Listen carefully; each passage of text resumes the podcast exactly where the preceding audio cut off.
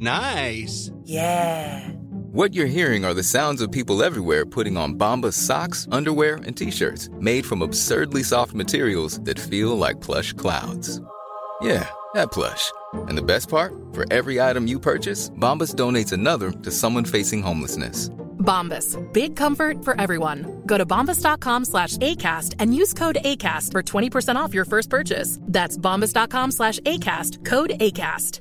Many of us have those stubborn pounds that seem impossible to lose, no matter how good we eat or how hard we work out. My solution is PlushCare. PlushCare is a leading telehealth provider with doctors who are there for you day and night to partner with you in your weight loss journey. They can prescribe FDA-approved weight loss medications like Wagovi and Zepbound for those who qualify. Plus, they accept most insurance plans. To get started, visit plushcare.com slash weight loss. That's plushcare.com slash weight loss.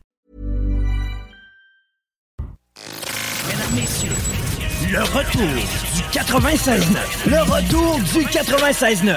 Les salles des nouvelles. Actualité, politique, entrevues, faits divers. Du junk et de la pourriture en masse. Tu veux du sale Tu veux du sale Elle veut du sale Tout le monde veut du sale, sale, sale. L'actualité décomplexée. Les salles des nouvelles.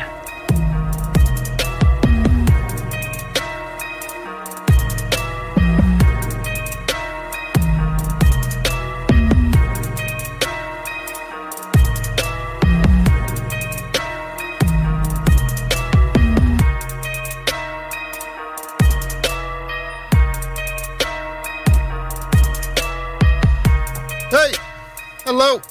Bienvenue dans les salles Chico des Roses, considérés mexicains. Hola, amigo! Bonjour! Guillaume Raté-Côté ici à votre service. On est là pour deux heures et demie d'informations, philosophie, disage de marde. Puis chigner sa météo de la fin de semaine aussi, en commençant. Ça t'a-tu affecté? T'es-tu écœuré du vent? Les astis de vent de mai. là. Ça va faire, là. On va être juin. J'ai été capable de faire sécher mon lit sur la corde à linge. Ben, le lit, tu comprendras, de la literie. là. Ouais. Ça a pris... En dedans d'une heure, c'était pas mal sec. C'est la seule, euh, avant- la seule fois que j'ai vu d'avantageuse dans cette histoire-là. Puis, tu sais, au pire, ça t'aurait coûté une pièce de courant avec ta sécheuse. Là. Non, euh, c'est du plat du vent de même, ça va faire. Puis j'ai regardé si ça allait se calmer. Et effectivement, ça risque d'être le cas et en espérant que ce soit en gros pour l'été aussi, pas juste pour la semaine qui arrive. Aujourd'hui, je, je voyais qu'on avait une météo prévue peut-être moins sympathique que ça. Espérons que ça continue en ce sens-là parce que euh, ouais, on l'a pas facile. du 15 pluvieux pour demain, après-demain, l'autre journée d'après aussi. Pareil, mais au moins, pas mal moins de vent. On, a l'impression que la prochaine fin de semaine sera du 22, 23, 24, quelque chose de même de ce que je regardais tout à l'heure. Pas de maudit vent. là. Quand t'as des rafales en haut de 30 km, ça commence à gosser. Mais là, on avait du 40, du 50. Je pense qu'on a eu du 60 même pour les pointes. C'est pas à l'horizon. C'est ça la bonne nouvelle de début d'émission à 15h12 en ce bon lundi. Quelle date déjà? Le 5, euh, Rouen. Perdu un plat de tomates. À cause du vent? Non, il s'est enva- il s'est envolé, man. C'était l'automne aussi. sais, ça les pas feuilles, les feuilles, j'avais jamais vu vrai. autant de feuilles vertes euh, en tourbillonnant. Ah non, c'est vrai, c'était quelque chose, honnêtement. C'était pas pire. Ça va faire. Euh, direct sa revue Twitter, hashtag mon âme, parce que ça regorge de hashtags intéressants, dont... Comment j'ai écrit ça, moi? Roman Atkins, Atkinson. Ça, c'est Monsieur Bean. Tu connais Mr. Bean, toi, mon, cinéma, mon cinémaphile? Je connais vraiment bien la culture cinématographique anglaise. C'est Juste juste ça. Euh, ouais, c'est l'acteur qui joue Mr. Bean, effectivement, Johnny English, etc. Puis c'est un spécimen intéressant, ce gars-là, parce qu'on on sait moins, mais il y a euh, un, un bac puis une maîtrise en génie à Oxford. Ouais, j'avais déjà lu que c'était un gars qui était très qualifié, puis Criff, il vieillit pas, lui. C'est vrai qu'il vieillit pas bien, bien. C'est en électrotechnique, son, ses études. C'est un ingénieur en, électrotechnique, donc les applications pratiques de l'électricité, donc les voitures électriques, entre autres. Et là, il a fait une sortie sur ça au cours des dernières heures, c'est en fin de semaine, dans un quotidien de anglais, là, je pense, de Londres, en disant J'ai acheté ça, je me sens dupé, je vous presse de ne pas acheter la technologie, c'est pas prêt. Vous allez me dire que c'est sûr que c'est pas prêt parce que euh, on n'est pas capable d'avoir des logiciels de courriel qui ont de l'allure. là. tu l'as de travers, toi, Outlook. hein? Mais ouais, mais c'est pas rien qu'Outlook. Google, puis euh, l'autre euh, aussi, genre courriel sur mon ordi, puis c'est tout de la merde. Fait que, euh, OK, c'est normal qu'on soit pas capable de faire des, chars électriques qui ont de l'allure, peut-être, je sais pas. Mais plus spécifiquement, lui, disait la construction des chars électriques génère 70% de plus de gaz à effet de serre que la construction d'un véhicule à gaz. Les batteries au lithium nécessitent euh, de, de miner incomparablement plus. Donc, ça a d'autres conséquences environnementales en plus de ce que ça génère, ça, en gaz à effet de serre. La batterie dure juste 10 ans, puis c'est là que le plus de gaz à effet de serre. Fait que c'est 70% de plus dans la construction de la première version, parce qu'après ça, quand tu changes ta batterie, tu vas chercher encore plus de gaz à effet de serre. Euh, le problème, c'est plus de changer de char tout le temps. Et ça, ça fait longtemps qu'on le radote ici. Les chars usagés, ça a de l'allure. Je comprends là, que c'est le fun d'avoir un char neuf puis up-to-date. Je comprends, je veux pas chialer là-dessus. La moyenne de temps, c'est trois ans, Chico. Moi, je pensais que c'était quand même plus long que ça. Trois ans? Ouais. J'ai eu trois chars dans ma vie, moi. C'est ça. T'es garde. Moi, c'était aux 10 ans plus. Puis tu sais, l'affaire, c'est il y a, il y a beaucoup de gens qui vont baser leur estime et leur tu sais, apparence ou, ou juger leur prochain à partir de ça. Mettons, moi, mes affaires vont bien, mais j'ai l'air de faire 40 000 par année. Avec ton char, ça? Ouais. Ben, je fais partie de ta gang, man. Avec la, la vanne rouge, en tout cas, là, Mhm. qui, a- qui a de la rouille, qui a le pare-brise un peu craquelé, qui a un petit bruit d'exhaust, qui a aussi, si tu rentres dedans, un crotté quand même pas pire. J'ai beaucoup de stock à transporter. J'ai des, j'ai des Mexicains à loger, moi, pour le 1er juillet, puis ils sont, ils sont logés meublés. J'avais une terrasse à refaire, puis etc. Fait que, m'en sac, moi, si tu me juges par ça. Mais des fois, ça me fatigue pareil, tu sais. T'allais Ouais, luncher avec ouais. un, un nouvel associé, là, éventuellement, peut-être, l'autre fois. Puis, lui, il avait sa Tesla de l'année, puis moi, j'étais parqué à côté avec ma Régine. Mais ça reste que, pour vrai, pour environnementalement parlant, ma Régine, à côté de sa Tesla, était plus environnementalement friendly. Ouais, puis toi, la seconde que chérie te dit on s'en va-tu en Australie, t'es pas à côté, t'es capable de bouger. Bon, lui aussi, parce que lui... Mais, euh, c'est pas ça le propos. Ah, il y en a bien de que je connais avec des paiements de char à côté, puis à la fin du mois, compliqué. là. Écoute, j'étais allé à Cap-Rouge chercher un divan adonné, un méchant beau divan en cuir, à matin. Et je regardais le quartier. Tu sais, des maisons à 600 000. sont bien belles. Tout un beau petit... Tout le monde a des chars neufs. Puis souvent des chars... euh, pas juste le, le- petit modèle. Il n'y en, en a pas un qui a une scène là-dedans. Ils sont tous à côté à la gorge. là. Il y en a peut-être, mais ça, je veux dire, la moyenne, là. Ah ouais, mais hey, euh, ma blonde a fait 80 000, moi je fais 90 000. Ben ouais, vous avez une maison de 600 000, vous avez chacun un char avec des paiements de 800 pièces par mois. Vous êtes cassés. Ouais, puis en bonus, ce qui est cool avec votre maison immense, c'est qu'il y a plein de pièces que vous visitez comme jamais. C'est tout cordé. Grosse maison, mini terrain. Ouais, c'est vrai. Clôture terrien. Tes voisins, tu commences à être, tanné des bois. Appelle clôture terrien, oui, mais aussi peut-être déménage donc une place où t'es pas collé. Le nez dans le dessous de bras des cages à poules d'habitation, ça reste moins pire qu'un appart ou un condo. Mais bon. Euh, mais pour revenir à Mr. Bean, euh, Roman Atkinson et son propos d'ingénieur spécialisé en électrotechnique et les voitures électriques, il dit la seule raison que tu arrêtes d'acheter un char électrique en ce moment, quand tu as des pensées pour l'environnement, puis c'est pour ça que tu le ferais, c'est parce que tu as un vieux, vieux, vieux diesel, tu habites en ville, tu, tu sors pas d'un rayon, vraiment pas souvent d'un rayon de seulement quelques dizaines de kilomètres. Sinon, attends avant ta Tesla ou euh, une autre propulsion électrique, quelle qu'elle soit. Un jour, on sera, on sera rendu à avoir des chars électriques vraiment bons pour l'environnement, mais ce jour n'est pas venu. Fait que euh, gardez vos chars, c'était ça. Surtout le message. Puis, euh, même à ça, même si tu changes aux trois ans, ça reste mieux peut-être qu'un Tesla ou un, je sais pas, des modèles. Euh, peut-être mieux de le changer aux 4-5 ans. Attendons de plus avoir des paiements un bout, là. C'est-tu vraiment des, tu veux des paiements ou... Ça, des fois, je comprends pas. Mais si je me fais l'avocat du diable, ou plutôt dans ce cas-là de l'ange Bruno Marchand, ça serait pas plus logique de vendre ton véhicule et d'utiliser le transport en commun pour sauver la planète de cette façon-là? Ben, t'as ni un véhicule électrique, ni Ah. un véhicule à essence. En plus, tu peux venir gentrifier notre centre-ville dans Nouvelle Tour à condo. Mais, ouais. Il disait, tu sais, mettons le gars qui vend son char après trois ans, qu'est-ce qu'il avait son char? Il dit, dans le temps, un char de trois ans, peut-être plus magané, là, mais maintenant, euh, t'as une belle patente, là. Quoique, moi, je je- je suis pas certain de ça. L'obsolescence programmée dans la voiture, Mm. dépend des marques, là. Ça s'est détérioré. Ben, quoi que, je pense que chez Toyota, on dira le contraire, ça s'est détérioré, mais dans des marques comme Chrysler, ça s'est amélioré. Je suis pas sûr, là, mais il faudrait demander à Marc, le chroniqueur, à Laurent, mais ouais, il y a, des, il y a des- des changements des deux côtés comme ça, dépendamment des marques.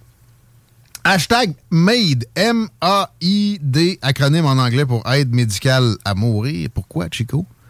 Parler de ça? Ouais, on veut-tu reculer à ce niveau-là? ou? Parce qu'éventuellement, non, on va aller toujours plus loin. On pourrait euh, la prescrire pour.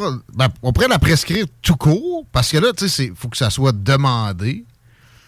Mais ah, j'ai entendu des gens dans l'armée qui s'étaient fait dire peut-être que tu devrais envisager l'aide médicale à mourir. Des, euh, dont- un, un témoignage spécifique d'une euh, militaire canadienne. Euh, une personne qui souffre de trou- de troubles post-traumatiques. Pas juste ça, là, genre des troubles physiques aussi.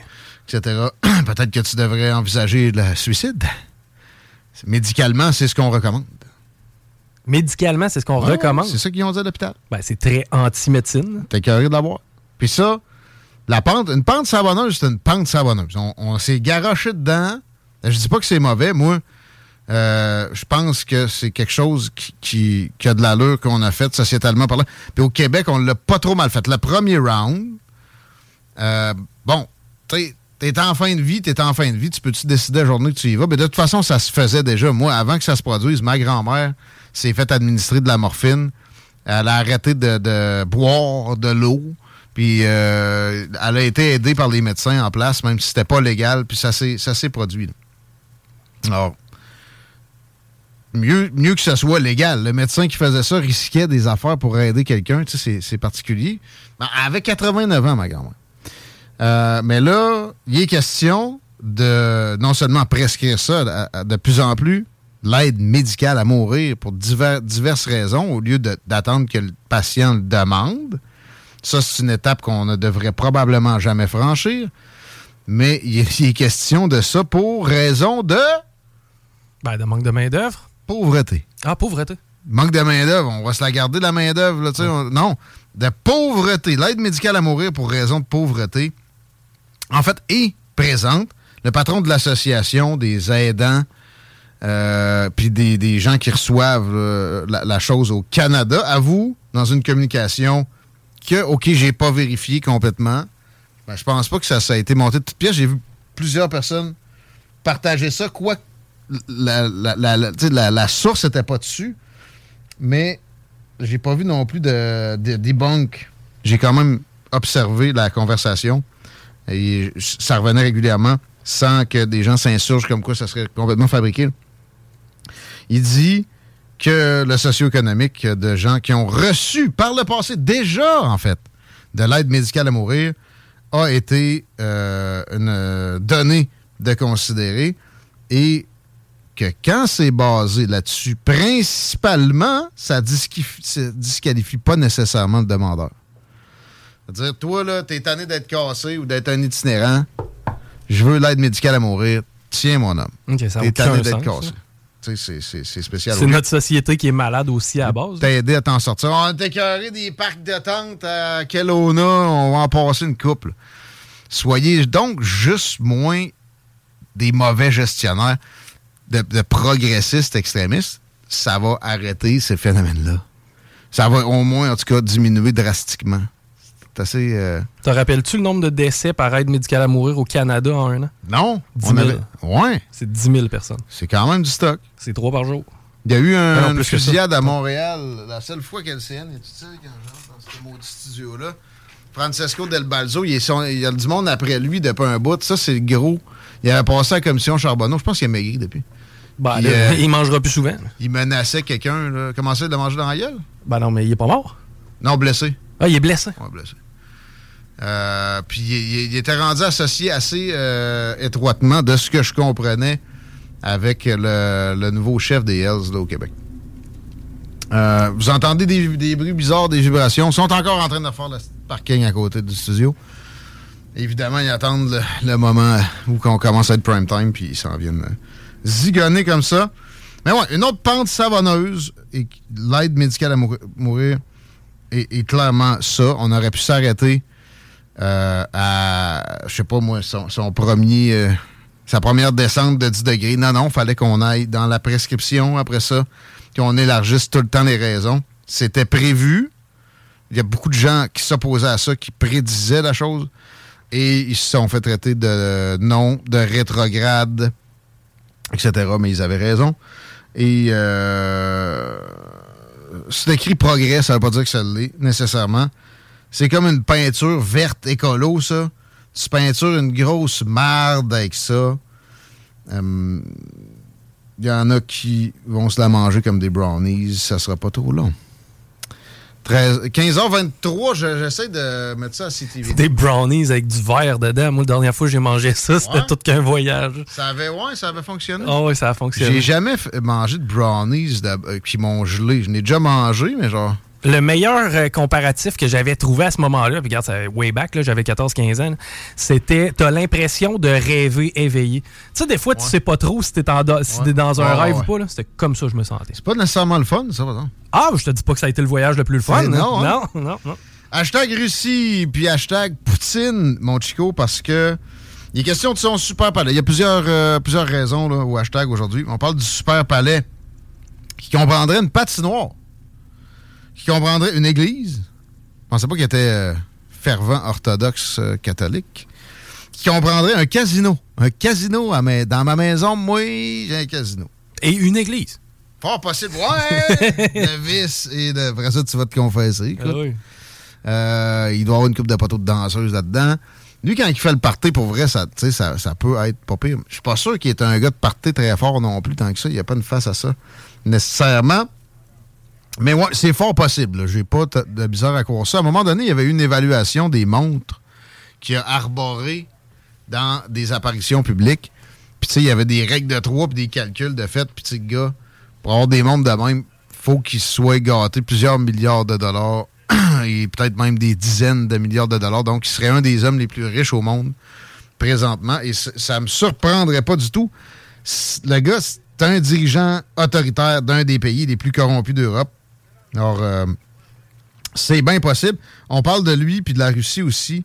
euh, parce que Anthony Blinken, secrétaire d'État américain de Joe Biden, on pointe du doigt qu'il y a des racines ukrainiennes assez fraîches, donc genre son grand-père, je pense, à l'instar de notre ami, la vice-première ministre Chrystia Freeland ici. Puis les deux sont des faucons dans le dossier russe, comme par hasard, et sont pas capables de parler de paix, sont simplement capables de vouloir justement faire en sorte que Vladimir Poutine se fasse éliminer. Et c'est un mot qui est utilisé. Et euh, ça me dérange pas nécessairement, c'est loin d'être un enfant de cœur, OK? Sauf que si on commence ce jeu-là, on peut être visé facilement. Et d'ailleurs, c'est le cas. hein. Il y a des, il y a des, euh, politiciens canadiens, américains qui sont bannis de certains endroits de par le monde. Notamment, les Russes ont fait des moves en ce sens-là récemment. Puis on peut les comprendre parce qu'ils voient bien qu'on est hypocrite. La guerre en Irak versus la guerre en Ukraine était beaucoup pire, beaucoup moins justifiable euh, du point de vue de ceux qui ont envahi euh, versus évidemment ceux qui, l'ont été. Euh, et le hashtag Russie puis les hashtags Poutine, c'est surtout parce que là, la guerre se transpose côté russe. Chico, il y a des, des Russes qui attaquent des Russes, des Russes pro-ukrainiens. De ce que on comprend de notre propagande, euh, j'ai pas vu les, Russes officiellement nier très fort la patente. J'ai pas vu d'ailleurs Vladimir Poutine depuis un bout de temps. Il y a une espèce de, de silence euh, qui de, de- son côté, du côté du Kremlin en général, préoccupant. Et euh, ça va pas si bien. Ils ont eu des beaux résultats avec Wagner, Prigozhin, qui a réussi à prendre Bakhmut au cours des, des dernières semaines. Mais là, ça, c'est venu avec je n'ai parlé du grenouillage récemment, Prigozine, qui critiquait carrément le fait d'être allé en Ukraine. Mais j'ai dit, je pense que ça peut faire le lot, rendre Poutine content de la patente parce qu'il ne voulait pas nécessairement y aller. Il y a des faucons qui sont des gars de l'armée au gradé qui le poussaient en ce sens-là. T'as pas le choix, sinon tu vas être faible. Ils vont faire ce qu'ils veulent avec toi, les mots des Américains sales, comme dirait l'autre avec sa calotte. Fait que, il est allé reculons, puis il est allé aussi avec une armée qui considère probablement pas d'emblée comme des gens extrêmement compétents. C'est pas pour rien que le groupe, le, groupe euh, Wagner est si utilisé. En passant, eux autres, ils recrutent des prisons. Fait que c'est un peu moins grave quand les gars reviennent pas dans le hood. Euh, mais là, c'est ça. Après ça, ils se sont retirés. Tu te rappelles que Pergozine euh, disait on a besoin d'un break, on s'en revient en Russie, c'est l'armée régulière qui va prendre la place. Là, on comprend que ben, ce qu'il dit, c'est quand il s'est retiré, vu qu'il avait été critique avec l'armée régulière, ils ont miné son chemin de retraite avec des mines carrément. Fait que là, c'est des accusations d'attaque inter-force armée de la, même nation. Et le vis-à-vis à Pergozine, euh, Pergozine, c'est ça? Son nom, je l'ai déjà oublié. Prigozine. Je, l'ai oublié après l'avoir mentionné comme du monde. Euh, le vis-à-vis. voyons, à qui? Prigozine. Prigozine. Je pense que c'est ça. Je suis posé de parler éventuellement. Lui, j'ai encore parlé avec, Victor Bout en fin de semaine dans ce sens-là. Éventuellement, j'aurai des communications avec son entourage. Prigozine vise son vis-à-vis de l'armée et celui-ci répond que c'est un traître à la nation qui devrait arrêté puis amené en cours martial. Ça brasse, là. Ben, moi, je suis surpris de voir à quel point il peut y avoir une rebelle dans un contexte d'autoritarisme, tu sais. Euh, ben, oui, c'est bon, tu as choisi le bon mot, c'est autoritarisme parce que ce n'est pas une dictature. Donc, la nuance est difficile à faire pour nous autres. Ça permet plus de grenouillage qu'on peut le, avoir l'impression. Tu comprends? Mm. C'est ça qui se produit. Parce que si on était en Corée du Nord, je t'annonce qu'il n'y en aurait pas des rebelles. non. Exactement. Mais là, en plus, cette démoralisation russe-là vient avant la contre-offensive ukrainienne. Les Ukrainiens, là, ils ont le char. Ils sont sur le bord d'avoir des F-16. Il y a eu un, redressement de la fourniture de munitions occidentaux, occidentales. Ça regarde mal. Ça regarde mal pour les Russes. Mais, tu sais, en même temps, je veux dire, je pense pas que c'est la fin. Loin de là, il y a eu des, revirements, puis des revers, puis euh, des, gains des deux côtés en alternance depuis la presque année et demie où c'est en cours, année et quart, une affaire comme ça. Mais euh, je voulais vous amener ces observations-là. Je me suis encore fait traiter de pro-russe en fin de semaine. Et c'est absolument faux. Je suis pas pro-russe, je suis pas pro-ukrainien non plus, je suis pro-paix. Puis ça, c'est le gars qui m'a traité de pro-russe, c'est un c'est un. Un incel, c'est ça qu'il Ouais, ceux qui n'ont pas de blonde puis que c'est involontaire. Ouais. Mais c'est supposé être juste de droite. Je vous annonce une affaire. Il y a des, il y a des communistes excités qui le sont aussi. Ben, attends un peu. Pourquoi le incel serait de droite? C'est pas, pas relié à ça? Ben là, un, un, amateur de, de, Donald Trump là, que. Ben là, moi je pense que c'est quelqu'un qui typique. est. Yann Rochdy. Ouais, c'est ça, là, mais pas, ça n'a pas rapport avec la droite systématiquement. Il y a des gens de la gauche qui sont comme ça. Là.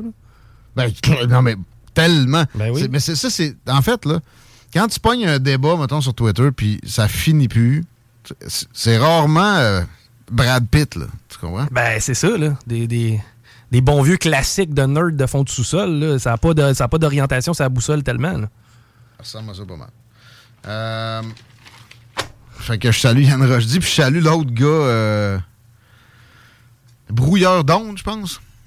Brouilleur d'onde. Ouais, lui, il me traite de, Radio X 2.0, euh, pas 2.0. Euh, ah, wish. ouais, même affaire que ouais, le, le, gars qui chignait sur l'entrevue avec Joe Lindigo. Ah, ça, c'est du monde qui se présente, c'est Mais c'est que je, devrais censurer. Tu sais, c'est du monde qui, ouvertement, souhaite la cancellation régulière généralisée de, de points de vue et de personnes. Il me reprochait aussi le brouilleur d'ondes, comme s'il avait déjà brouillé quoi que ce soit. Il était assimilé en même temps qu'André Arthur. D'ailleurs, je lui ai collé. J'ai dit, tu fais tu fais m'affubler de colibet, mon beau. Ça, c'est du ad nominem. André Arthur a fait ça toute sa vie, puis il, se dévalorisait comme ça. T'es pire que lui, femme ta gueule, c'est ça que tu dénonces, supposé que c'est ça de la radio poubelle. Arrête. Il m'a bloqué, évidemment, la paupiette après. Mais euh, qu'est-ce qu'il m'avait dit d'autre où je m'en allais avec ça? Ben, les, masters de la censure, là. Euh. Oui, oui, non. Euh, il dit, euh, oui, je suis pro-russe, supposément. sais, sans argument. J'ai demandé, explique, montre-moi ça pour comment je suis pro-russe.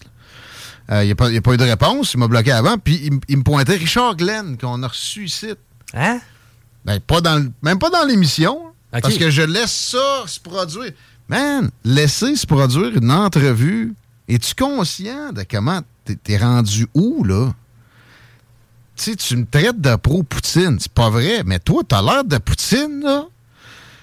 Tu, veux censurer du monde, man? C'est pas démocratique. Puis j'ai aussi vu qu'il y a un gars qui s'est mis membre de la station dans les derniers jours qui est carrément un communiste. Il se dit, il se déclare comme ça. Je le salue. Euh, je pense qu'il écoute les salles.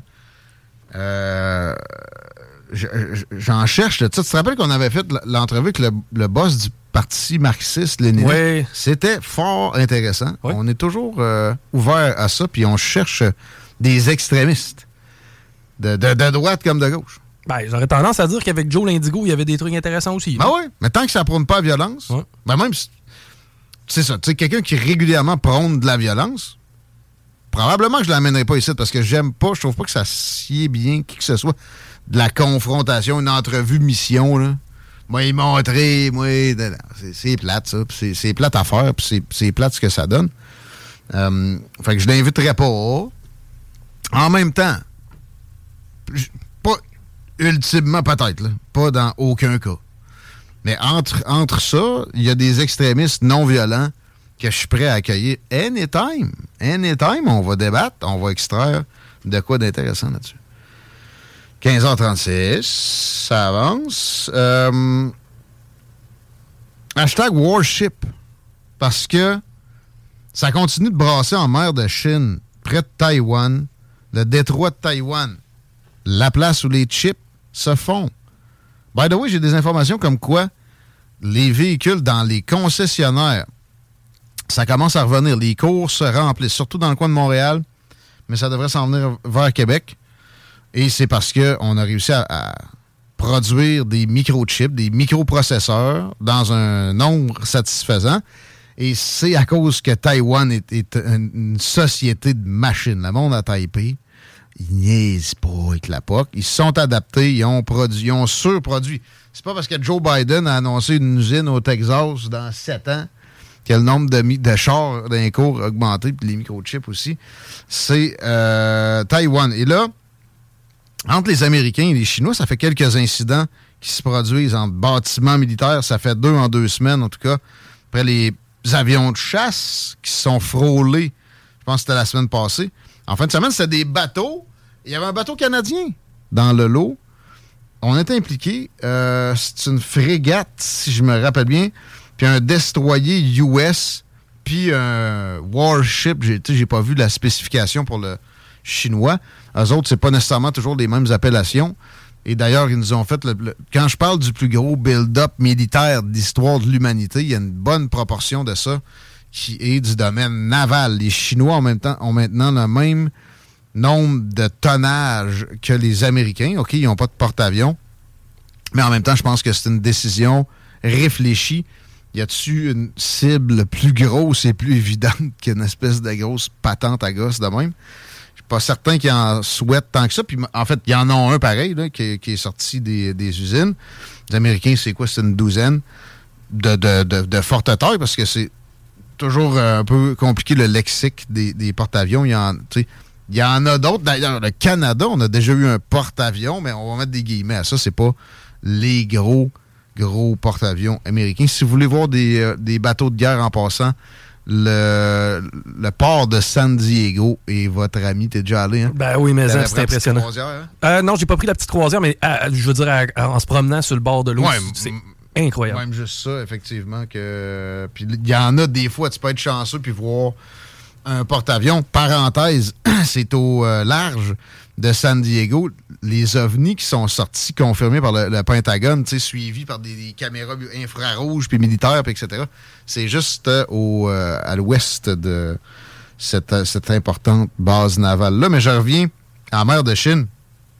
Il y avait un exercice conjoint Canada-États-Unis. Ben, le Canada, on avait un petit, bateau. Je salue les gars, pareil, qui, qui ont eu chaud. là. C'est un navire chinois qui s'est pointé devant un navire à côté d'un navire américain. Il l'a dépassé, puis il s'est sacré en avant. Ça, c'est parce que ça se tamponne en haute mer, de même, ça peut aller vite que ça fait des problèmes. Et ça a été évité parce qu'il y avait comme eu un avertissement. Fait c'était vraiment... C'était une manœuvre militaire. C'était une provocation d'un degré qu'on voit pas souvent. Et euh, il y a, une escalade, clairement. Et c'est ce qu'on on constate en lisant aussi des médias asiatiques. Euh, on, a l'impression que la tension Chine-États-Unis est à son comble depuis longtemps. Ça peut facilement empirer. là.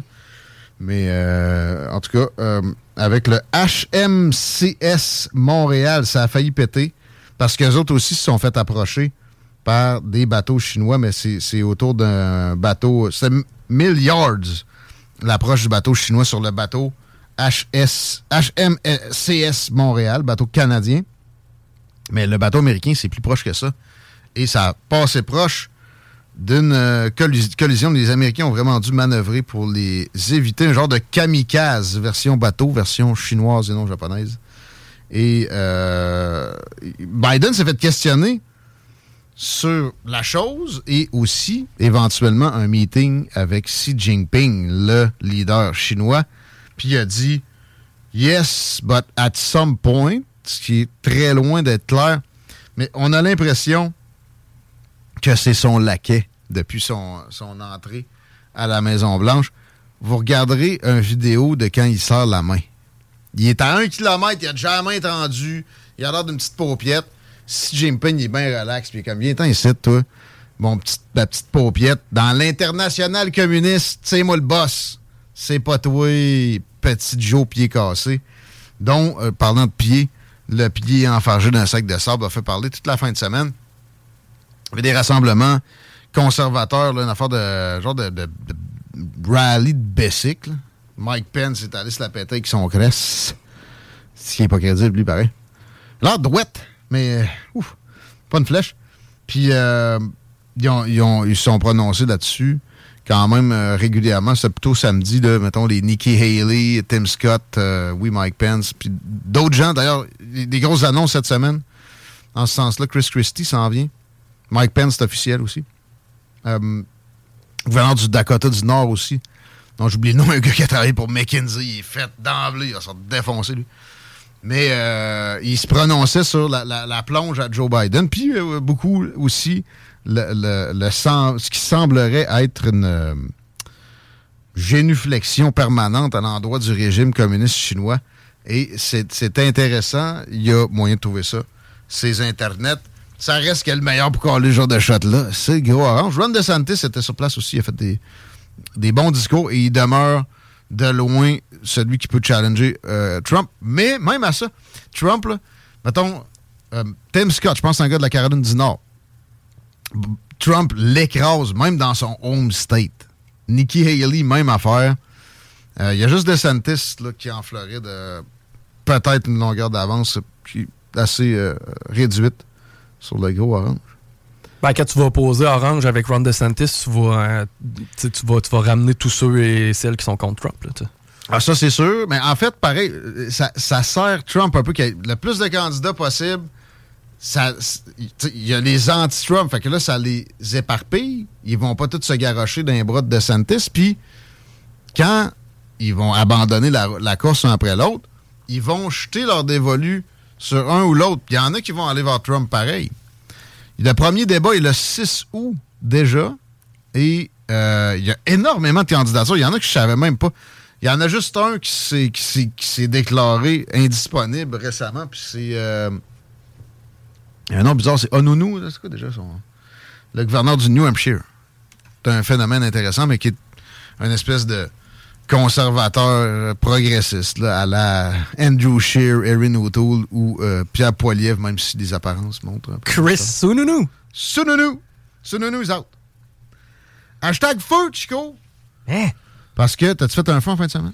Euh, ben non, il vantait beaucoup trop. T'avais pas le droit, man. Dans aucune partie du territoire du Québec, tant que t'avais pas une grille autour, tout autour, c'était interdit de faire des feux à ciel ouvert. Alors que les feux, je suis désolé, mais c'est à Côte-Nord puis en Abitibi. Le sol n'est pas aussi sec ici que là-bas. Il y a eu des précipitations d'autres façons. Pas besoin de considérer ça. On a la santé publique. Nous autres, je voyais Yann Lafrenière, puis euh, vendeur de chars usagés, Bonardel, parler de ça. Là. Faites pas de feu. Tu sais, il n'y a rien là. Ça vous empêche quoi? C'est pas de vos affaires. Si vous êtes capable de ne pas interdire quelque chose, interdisez-le donc pas. Il va falloir à un moment donné qu'ils apprennent que la retenue, c'est une bonne chose dans l'extrême majorité des cas. Mais quand ça ne l'est pas, il faut que tu l'ailles considérer pareil. C'est jamais le cas. C'est des petites madames. Ils roulent à 50, ça à 20. C'est nuisible, c'est pathétique, ils sont dangereux par excès de prudence. Eux autres, ils pensent que tu peux pas être trop prudent. Jamais. Ça fait du désengagement vers l'État. Ça, ça introduit du monde à une façon de penser qui est alternative, qui est anti-étatique, qui, s'en va carrément vers le genre de patente comme le gars qui s'est fait tirer à Montréal. La mafia, puis elle, c'est pas des jokes, c'est des, des choses qu'il faut que ces, ces gens-là comprennent à un moment donné. Le plus t'en fais, chaque action entraîne une réaction. Calmez-vous une heure. Il y a des feux sur la côte nord, puis il y a des feux en Abitibi. Oh, mais il y en a 30 en Abitibi. Oui, oui. C'est pas la première fois. Ils interdisaient pas les feux officiels ouverts dans l'ensemble du Québec pour autant. Pourquoi vous faites ça? C'est exagéré, du mur à mur, all the time. Ils gouvernent comme une vieille madame peureuse. Puis ça va se calmer, feu de forêt. Il y avait aussi de l'éducation à faire. Au pire, si vous faites un feu, soyez certain que c'est extrêmement prudent. Dans la forêt dense et, euh, dans certaines zones, le sol est extrêmement sec et avec- le vent, vous avez tant de pourcentage des chances de générer euh, un déplacement de votre feu.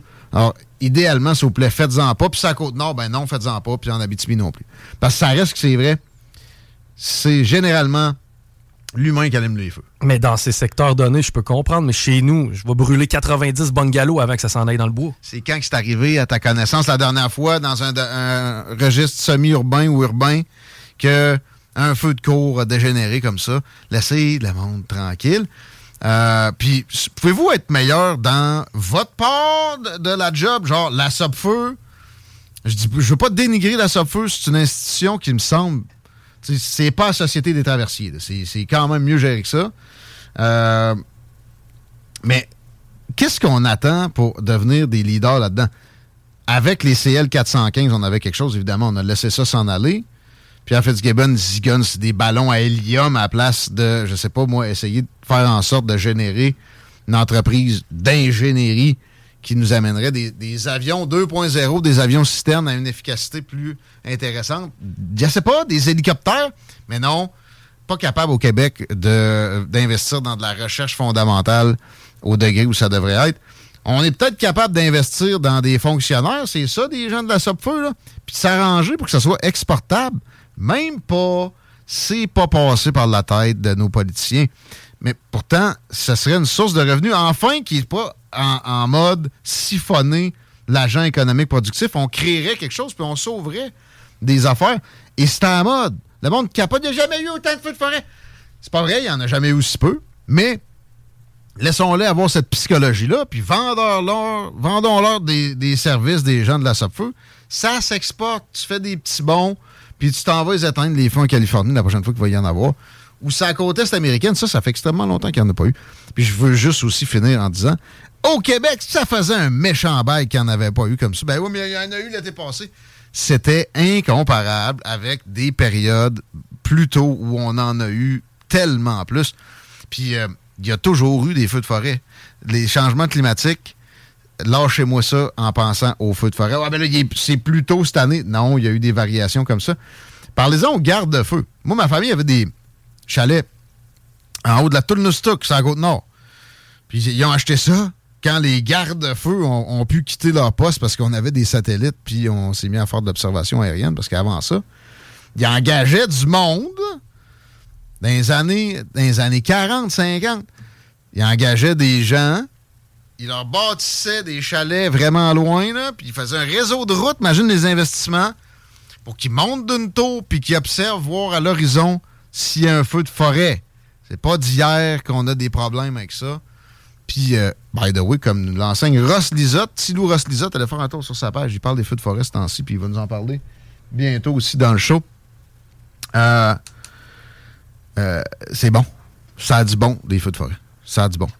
OK? Il y a des types de cocottes qui n'écloreront pas s'il n'y a pas eu le passage d'une flamme pas loin. OK? C'est naturel. Même si la majorité sont allumées par l'homme. C'est aussi dans l'allumage qu'il faut faire attention. Peut-être faire de la, euh, la pédagogie. As-tu déjà vu de la pédagogie, c'est fou, toi? Hein? Non, j'ai vu des interdictions, mais de la pédagogie, c'est tranquille. Du mur à mur, gouvernance à la petite Madame Peureuse, 50 km, ça va 15 h 50. Mais parlant de pédagogie sur le feu, ça serait quand même relativement facile à faire. Là. exemple, choisissez telle essence de bois lors des périodes parce que c'est moins dangereux. Exact. La hauteur que tu dois avoir ton rond de pierre, euh, faire attention aux racines, te garder de l'eau pas trop loin, idéalement faire ça sur le bord d'un cours d'eau etc. Pas monter ça plus haut que telle hauteur. S'il y a tel kilométrage devant, pas monter ça plus haut que telle hauteur aussi. Parce que pour vrai, c'est ça. Là. Dans la fin de semaine, tu t'allumais dans le bois, là, un feu haut de, de, quatre pieds. Ben, alimente en épinette. T'avais ça. T'avais toutes les chances d'en partir un. Mais si tu te faisais rien qu'une petite bouffe tranquille. Euh, puis moi, moi, perso, en plus, j'ai évolué dans mon appréciation des feux je veux pas un feu qui, genre, il me brûle les poils de main quand je suis à trois pieds. Tu sais, quand tu passes ta vie à reculer ta chaise de deux pieds. Là. Moi, je veux un feu avec une braise, je veux juste pas le perdre. Puis quand la, brunante est là, puis tout, je veux la vivre, je veux pas être ébloui à n'en plus finir par ça. Peut-être qu'on aura un petit moment où on fera ça vraiment en style Saint-Jean, mais pas obligé. C'est quoi, ton but, c'est de brûler du bois, tu veux, tu veux nettoyer la forêt? Ça que nous patience lui qui met le feu dans le bois, honnêtement, il est assez insouciant à la base. Je suis pas certain qu'on va le réchapper. Man, j'en ai fait des feux dans le bois. Je, le répète, n'ai jamais parti un feu de forêt. Bon, je passais proche chaud une fois, ben, je l'ai éteint mon tas de bois, il, pognait, il ventait en tabarslac. Puis t'étais chaud. Ouais, je l'ai pas fait non plus. Je l'ai éteint mon tas de bois. C'est arrivé deux fois. J'étais sur une plage en plus. Là. ben là. fait juste deux feux. Je pense pas que ça. Même si j'avais, j'avais dormi là-dessus. On va s'arrêter un peu. On a François Vincent de la Fédération canadienne de l'entreprise indépendante avec nous autres tantôt. Maxime Bernier et des nôtres, Jean-René Roy. Également, plein de beaux autres hashtags, plein de belles autres informations. Philosophie. Disage de marde, c'est des. Vous voyez pas. CJMD 96.9. CJMD 96.9. de Lévis jusqu'au 29 juin 2023. CJMD. Téléchargez notre appli.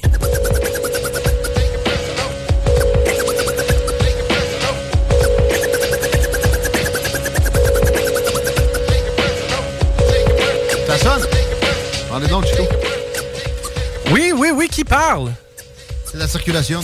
La circulation, mais juste pour vous dire que présentement sur la capitale, direction Est, tout ralenti à la hauteur de Robert Bourassa. Ça se laque pas vraiment à aller jusque dans le secteur du centre Vidéotron. Peut-être qu'on va euh, célébrer nos champions dans ce secteur-là. Pour ce qui est de la rive sud à date, il n'y a pas grand-chose à mentionner. Chose pour l'accès au pont. Le Canada est en feu au complet, Chico. Non. CTV News, non, c'est CBC, des meilleurs propagandistes. Pas le Nunavut. Ouais. Première fois que je vois ça des feux de forêt. Incroyable. Impossible. Un petit live? La population est invitée à se montrer généreuse envers les enfants malades tout en dégustant la bière de l'ironie du 13, nos partenaires. C'est à Nos amis. Saint-Alfred. Ben je les vois partout. Les gars sont omniprésents. Mais euh, j'aimerais mieux voir leur bière. Puis souvent, on va être dû pour leur en commander une batch. Je suis bien d'accord. C'est à Saint-Alfred le 10 juin prochain que le public va pouvoir venir déguster en primeur la bière Jojo et ses clowns. Cette bière est à l'image de Joliane, une petite guerrière de 4 ans qui euh, savait profiter de chacun des moments de la vie et pour qui une journée sans rire était une journée perdue. Plusieurs activités pour toute la famille sont prévues à compter de 13 heures sur le terrain de la municipalité.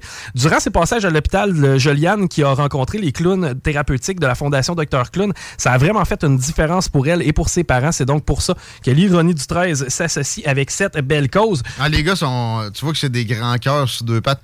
Sais, je niaise bien, j'aime mieux voir leur bière qu'eux autres. Euh, je me sens des chums avec, même si c'est pas le cas. J'espère qu'ils vont m'en tiendront pas rigueur. Mais ouais, c'est euh, c'est une belle implication. C'est tout à leur honneur. Ben, pour plus de détails, super facile, Jojo et ses clowns sur leur page Facebook, vous allez trouver ça. Il est également possible de faire des dons en ligne sur, la, sur le site de la Fondation Dr Clown sur la campagne de financement de Jojo et ses clowns. En passant, la bière, c'est une blonde légère à 4% On appelle ça une lager de soif. Donc, beau travail à la gang de l'ironie du 13 des machines. et ça encourage une bonne cause. La terrasse est ouverte là-bas. Vous allez probablement m'y trouver prochainement à 16h02 minutes. Euh, on parle à François. Oups, mauvaise slide. Non, mais. Pas mauvais. François Vincent de la Fédération canadienne de l'entreprise indépendante. Salutations pour la dernière de la saison. Salut. Déjà, content de te retrouver. Moi aussi, puis ça, ça donne soif à me parler comme ça. Moi, tu fais juste dire ironie du 13. puis C'est rendu quasiment le chiffre 13, ça me donne soif. Puis bon, je euh, vais écouter, euh, puis euh, tu sais, c'est l'été bientôt, là, fait que, euh, en écoutant du baseball, puis j'espère Ah. avoir le- la chance d'aller voir les, les capitales à Québec. On ira ensemble. Tiens, je te, Ben oui. je te chaud de ça. Mais ouais, euh, saison des feux de forêt égale soif aussi. Il n'y a pas juste le, le sol de- dans le bois qui est assoiffé. Hey, euh, on est assoiffé d'immigration peut-être aussi au Canada. On parle de ça. Tu as eu une rencontre avec le ministre. Il y a des nouvelles orientations dans le domaine. Le ministre au provincial ou? Oui, c'est ça, la ministre, euh, la ministre au provincial. Euh, ils ont, il y a eu une annonce récente là avec le premier ministre du Québec, la ministre de l'immigration, puis le ministre de la francisation, euh, qui en gros ont donné des, des nouvelles orientations. De- Excusez-moi, si je sais pas si ça coupe, là, ça sonne en même temps. non, ça va. là. Ok, parfait, excellent. Euh, D'un côté, il y a des propositions de modifications réglementaires, puis de l'autre côté, ils ont fait une annonce euh, au niveau de la prochaine consultation, la consultation pluriannuelle.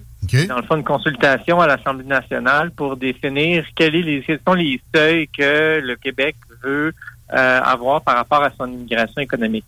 Euh, donc, pour, pour le milieu des, des affaires, pour les PME, ça a été des bonnes nouvelles qui ont été annoncées. Puis justement, oui, vendredi, j'étais euh, j'étais je passais peut-être une heure et quart avec la ministre de, de l'immigration. C'était la première organisation patronale à la rencontrer depuis son annonce. Ça démontre qu'on est une organisation dans l'action. Vous êtes pesant? Dans les dans les détails de, de, de ce qui est annoncé. Ah oui donc? Bien curieux. Parce que... Ben, au, au niveau là, de- des- des programmes, là, en, en gros, il y a quelque chose de gros qui s'est passé. Là. Supprime la grille de sélection.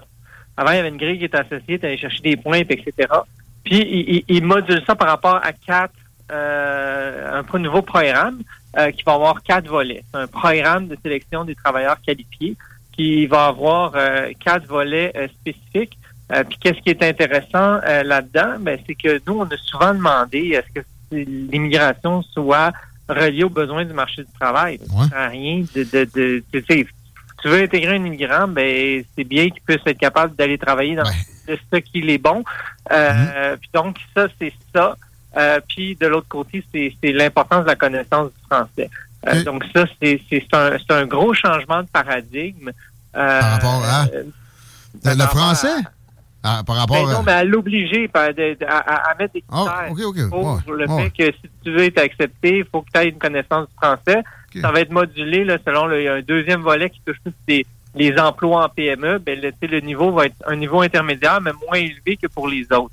Euh, fait que ça, on aurait pu dire bon ben on va déchirer notre chemise parce qu'on demande euh, on demande la connaissance du français, mais c'est pas le cas. là. Je veux dire, le Québec, on est une terre francophone en Amérique du Nord. Si on veut protéger notre fait français, c'est important qu'il y ait des critères par rapport au français. Puis là-dedans, peut-être un dernier point pour l'expliquer, là, C'est-à-dire que euh, c'est ceux qui sont acceptés. C'est plus de personnes qui sont sur le territoire que des personnes qui sont acceptées. Donc, admettons les travailleurs étrangers temporaires, ben, ils vont pouvoir avoir une expérience euh, de travail en sol québécois, prendre des cours de français, puis ensuite de ça, ça va leur donner une porte d'entrée pour devenir citoyen. Euh, donc, c'était des ça, c'était des bonnes nouvelles au niveau de du programme de, modification réglementaire. D'autres volets sur l'immigration, l'immigration pour les travailleurs, pour les, immigrants entrepreneurs, les immigrants travailleurs autonomes. Euh, ça, ils remettent en place les programmes, ce qui est une bonne chose parce que c'est au 70% des dirigeants d'entreprise qui vont céder leur entreprise d'ici 10 ans, là, fait que, euh, qui vont prendre leur retraite d'ici 10 ans. Donc, on a besoin d'avoir ça. Puis, euh, ils ouvrent la porte euh, pour la, la deuxième volet, la consultation. À, à- ils ont deux scénarios, puis un des deux scénarios, il ils, sont ouverts à une augmentation du seuil d'immigrants. Euh, donc, on était contents. À quel, à quel degré? Est-ce qu'on a des précisions qui, qui- qui Ouais. sont récentes? Euh, 60 000 en 2027. Euh, puis après ça, c'est des consultations. Puis nous, c'est ça qu'on a dit. On n'a pas, euh, pas ça, on a sorti pour applaudir, mais euh, pour applaudir aussi parce que ça, ça va permettre un débat sain. Tu fais une consultation, puis après ça, tu dis, ben, de toute façon, c'est 50 000, c'est ce que j'ai dit, merci, bonsoir, ça te donne quoi faire une consultation? Tu sais? Fait qu'après ça, au moins, ils se donnent, un, excusez-moi l'anglicisme, un ballpark. Puis ensuite de ça, ben, ils vont pouvoir prendre la meilleure décision euh, possible pour, euh, et, pour, pour répondre aux besoins des PME, répondre au développement économique, puis en même temps, ben, ben, protéger, euh, protéger notre français, là. Absolument. Ça, c'est euh, c'est absolument important. Mais euh, ça serait quoi la limite pour la FCEI? Euh, on a l'impression qu'on pourrait. Moi, je suis- d'accord avec une immigration. Euh, je pense que ça en prendrait peut-être moins dans, dans un monde idéal. Mais j'ai l'impression que pour certains, ce serait jamais assez. Est-ce que c'est votre cas? Euh, euh, vous semblez- là, tu sembles satisfait de, du 60 000, mais je pense que vous aviez envie de demander plus. C'est quoi, quoi Ben, le chiffre on magique? est- On n'est pas arrêté encore sur le sur, sur le chiffre. là. On va travailler là-dessus là, pour, dans, pour la consultation pluriannuelle. Mais une chose qu'on a remarqué, c'est que pour répondre aux, aux- aux besoins des PME en matière de postes vacants, euh, si on prend juste le 1 cinquième des postes vacants, qu'on les comble par l'immigration, parce qu'il va y avoir de l'automatisation, il va y avoir le retour des personnes plus euh, expérimentées âgées sur le, marché du travail. Donc, un cinquième des immigrants, là, euh, de- des postes vacants qui viennent de l'immigration, il y a un déficit de 18 000 immigrants annuellement dans les régions administratives du Québec. Euh, donc, pour nous, ça prend au moins ça. Euh, puis, on veut pas enlever les immigrants qui viennent à Montréal parce que ça, ça fonctionne bien. Donc, tu sais, on pourrait dire qu'il faudrait qu'on soit capable d'aller euh, ben, peut-être 50 000 plus 18 000. Euh, Maintenant, on n'est pas encore arrêté sur le chiffre. On va vraiment euh, faire, prendre en détail, regarder toute la documentation. Euh, puis encore là, ben, il faut que ça soit fait pour, pour répondre à un besoin régional. Tu sais? Je veux dire, faut Ouais, pas euh, juste...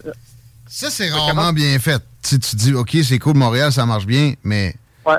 Je suis pas sûr. Il y a un peu de ghettoisation, il y a des problèmes, puis il en manque énormément, cruellement, à d'autres places. Avez-vous des suggestions spécifiques? Là? Tu sais, je comprends, mettons, mettons, ça donne 68 000. Euh, votre idéal, c'est pas si pire non plus. J'aurais pensé Non, plus. j'ai pas, pas, dit que c'était arrêté, là. Mais Euh, mettons, euh, mettons, si on jase, vous êtes en train de consulter, etc. Mais mettons, euh, y a-tu des suggestions pour la répartition? Parce qu'il n'y a pas de miracle à faire là-dedans. Et il y a des limites aussi à ce qu'on peut demander à un citoyen, parce qu'à un moment donné, ils deviennent citoyens. Je comprends. Qu'est-ce qu'est-ce que- qu'est-ce qu'on devrait faire pour que les- les régions soient plus, plus garnies en immigrants? Ouais, mais ils ont fait une bonne chose, c'est-à-dire le, le, le programme d'expérience québécoise, là, avant les étudiants, là, ils, ont, ils avaient modifié ça, puis pour être capable de pouvoir devenir résident, ben, il fallait que tu aies une expérience de travail. Mais ça, c'était une porte d'entrée super intéressante pour plein d'immigrants en région, tu sais, qui vont aller à l'Université du Québec à Rimouski, puis ensuite de ça, ils vont ils vont aimer ça, puis ils vont rester là. Donc ça, il y a eu des allègements par rapport à ça. Euh, ensuite de ça, nous, on pense qu'il faut avoir des, des cibles, tu sais. Euh, là, le ministre de la capitale nationale est sorti puis il a dit qu'il voulait doubler l'immigration dans la région de la capitale nationale pour répondre aux 9 de la, de la population, euh, mais se donner de, se doter d'une cible. Puis ensuite de ça, ben, le ministère de l'immigration choisit quand même selon les besoins des régions. Tu sais. euh, puis tu peux prendre aussi des personnes qui sont déjà ici. Tu en as beaucoup d'immigrants qui sont déjà ici, qui sont soit travailleurs étrangers temporaires, Mhm. puis le dirigeant de l'entreprise aimerait bien ça pouvoir le garder euh, permanent. Euh, Il y a des étudiants, il y a des permis, euh, il y a des permis de travail fermés. Tu sais, il y, a- il y, a- il y a- il y en a là. Euh, puis donc, on est capable justement de sélectionner, euh, sélectionner ces personnes-là. Mais pour nous, ça prend un titre. Ça peut te doter de faire des bien beaux plans de régionalisation, mais tu n'as aucune impu- imputabilité. Euh, puis impliquer les, les, les, les gens les gens du secteur puis les entre, les entrepreneurs les entrepreneurs aussi euh, pour que ça soit bien fait puis que ça, ça, ça soit bénéfique pour tout le monde bénéfique pour les entreprises qui cherchent des employés puis aussi on veut pas avoir une surqualification là, tu sais, d'avoir plein de plein de, de potentiels euh, docteurs qui, ça. qui chauffent des là sais, ça, ça sert à rien. C'est bon. Triste, c'est nocif aussi. Ça, ça, rend, ça rend aigri ben des, des gens. Puis, tu sais, en général, on veut, on veut pas. peuvent venir avec une idée qui vont être capables de, de, de, de- rapidement. J'avais un ami, et lui, il a fallu qu'il refasse tout son barreau là, en arrivant ici. Hein? Là. Tu sais, oui, il, Ben, s'était euh, ma- marié avec une amie conjointe. Finalement, euh, là, il, il est resté ici. Là. Mais il a fallu qu'il refasse sa formation quand même au complet pour que tu veilles. Là. Attends, le, le, le barreau seulement ou le- pas le bac en droit? Ben, quand même, il faut que tu puisses passer tes cours et tout, là. C'est quand même, euh, quand même quelque chose, là. Donc, tu sais, il y a aussi un volet euh, là-dessus euh, dans, le- dans, dans une- les annonces du, euh, du gouvernement de vouloir justement trouver une façon pour accélérer la reconnaissance des diplômes et des acquis. Mais, mais tu sais, essayons de trouver la, la meilleure façon pour que ça soit gagnant pour tous, parce que c'est, l'immigration, c'est pas la solution, la seule solution, là. Il faut bien la faire. Euh, mais il- ça fait quand même partie d'un des, des leviers qu'il faut utiliser pour notre société, pour les entreprises. Euh, puis il y a des belles consultations qui vont être là pour justement outiller le maximum possible le gouvernement à prendre la meilleure orientation, euh, tant pour euh, ben, pour les personnes qui arrivent ici, pour la population des régions, puis pour les entreprises. Je reçois souvent des, des postulants, des, des mots de gens, beaucoup en Afrique, quand j'annonce pour. On cherche des représentants ici en permanence pour la- la- la- le développement, la publicité, et c'est du travail autonome. Alors, je peux pas les, les aider. Je sais pas si, à ta connaissance, il y a, y a quelque chose qui peut se développer en ce sens-là, parce que ça reste que il y a bien des, des, des PME qui se tournent vers le travail autonome pour de la sous-traitance, puis ou carrément des, des, des employés, souvent à temps partiel. Je ça dans ma Euh, ou- ou- oui, on, a- on, on, vient de terminer un, un- un- sondage, un sondage annuel, puis on, on- on est allé chercher les, les, les informations quant aux besoins de main-d'œuvre. C'est quel poste a de besoin? Est-ce que c'est permanent? Est-ce que c'est temporaire? On est en train de les analyser là, pour euh, euh, mais on va vraiment avoir des données euh, su- très à jour. Ce que je peux te dire, c'est que tous les postes augmentent. On avait posé des questions comme ça euh, il y a un an et demi. Euh, les postes de représentants aussi euh, en font partie.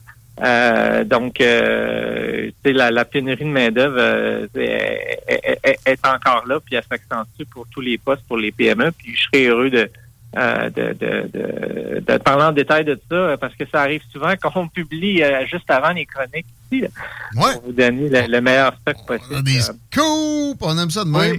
Très apprécié. Merci bien gros.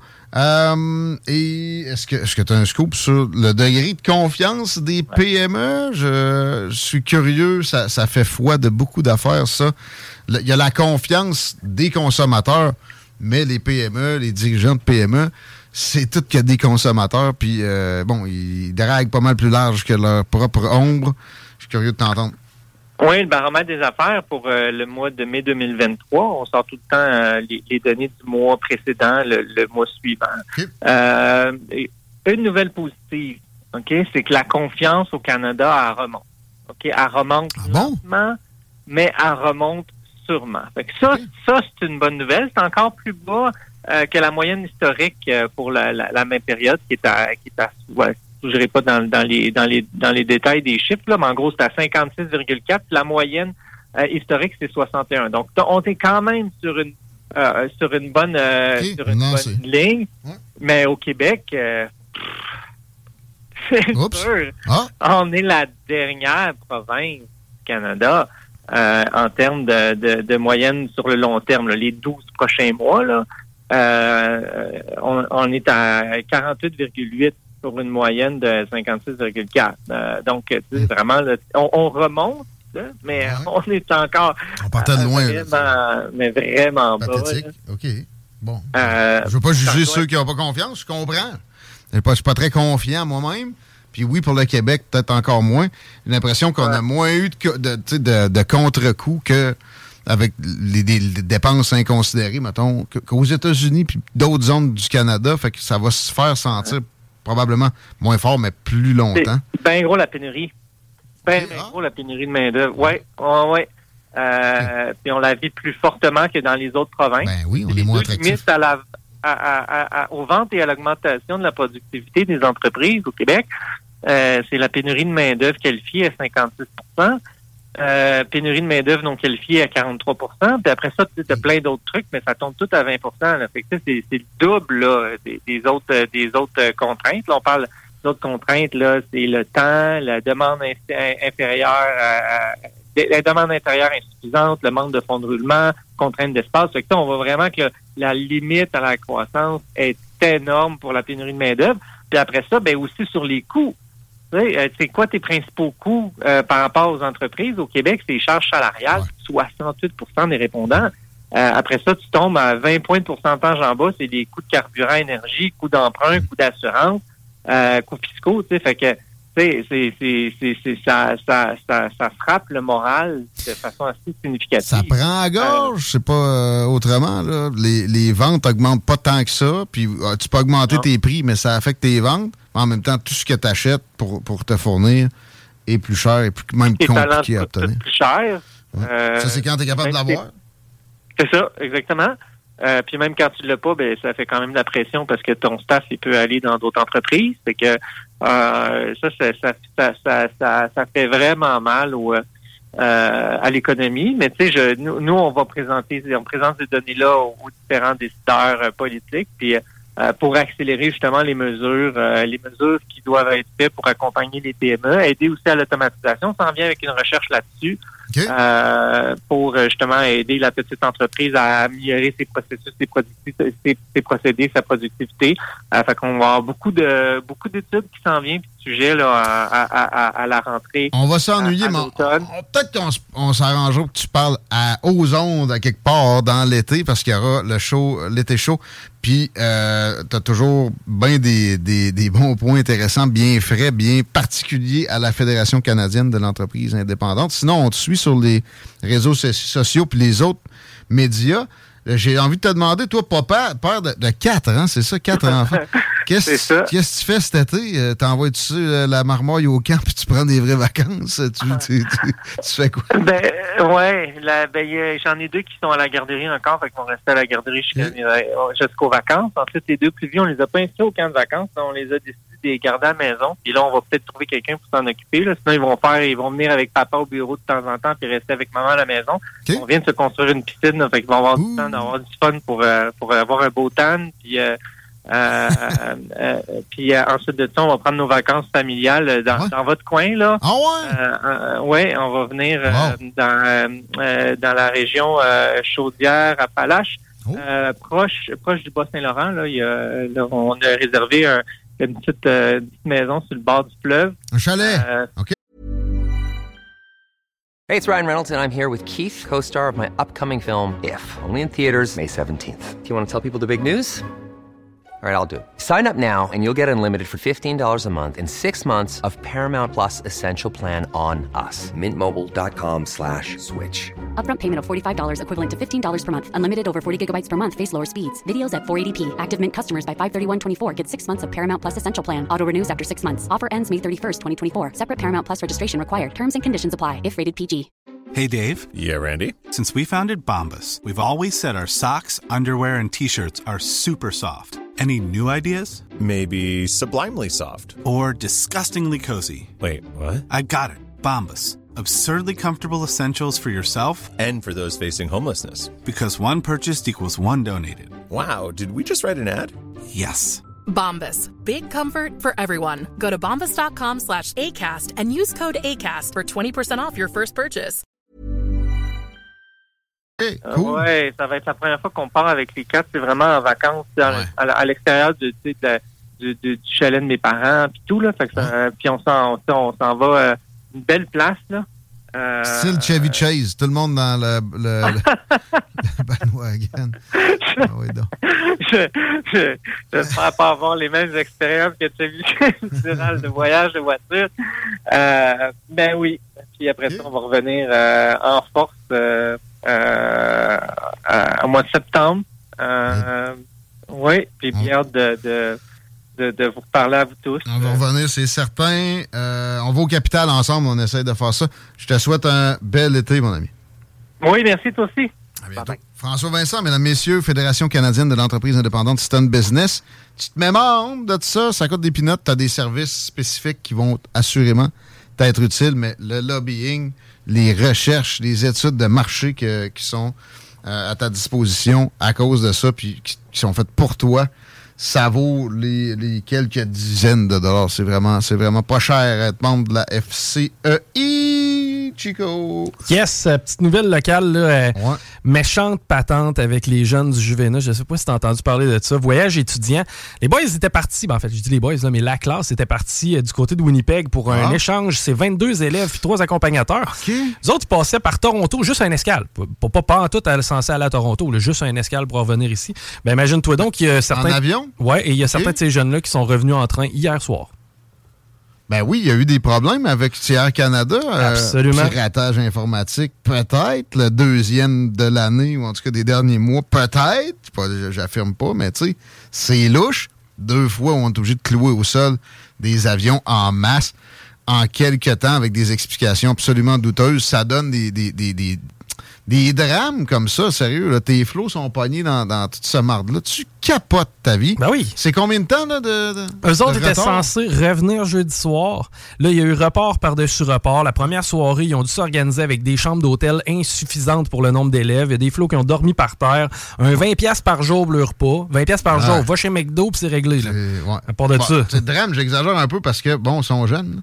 Ouais, mais- Tu sais, Dormir à terre, c'est moins peu. Pour vrai, moi, c'est un drame dormir à terre. Si je fais ça, je vais, je vais être magané. Eh, tu dis le vendredi, on va avoir la paix. Ben non, encore une fois, retard par-dessus retard. Finalement, le samedi, il y en a qui ont décidé de louer un billet de train Ben euh, pour le dimanche. Mais là, d'acheter, excuse, un billet de train pour le dimanche, finalement, ça n'a pas nécessairement servi parce que la moitié d'entre eux a été capable de revenir en avion. L'autre moitié a dû se taper le train. Et, ben, encore là, il y en a parmi euh, ceux-ci qui n'ont pas encore reçu leur bagage. On est rendu lundi de- après tout ça.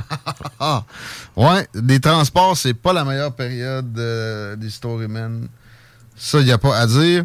J'ai dit tantôt que le mafieux Francesco Del Balzo avait juste été atteint par balle. Il a été assassiné finalement. Il Ouais, c'est ça que j'avais cru voir aussi. Un gars de 53 ans, il sortait du gym, euh, il s'est fait euh, assassiner de façon crime organisé.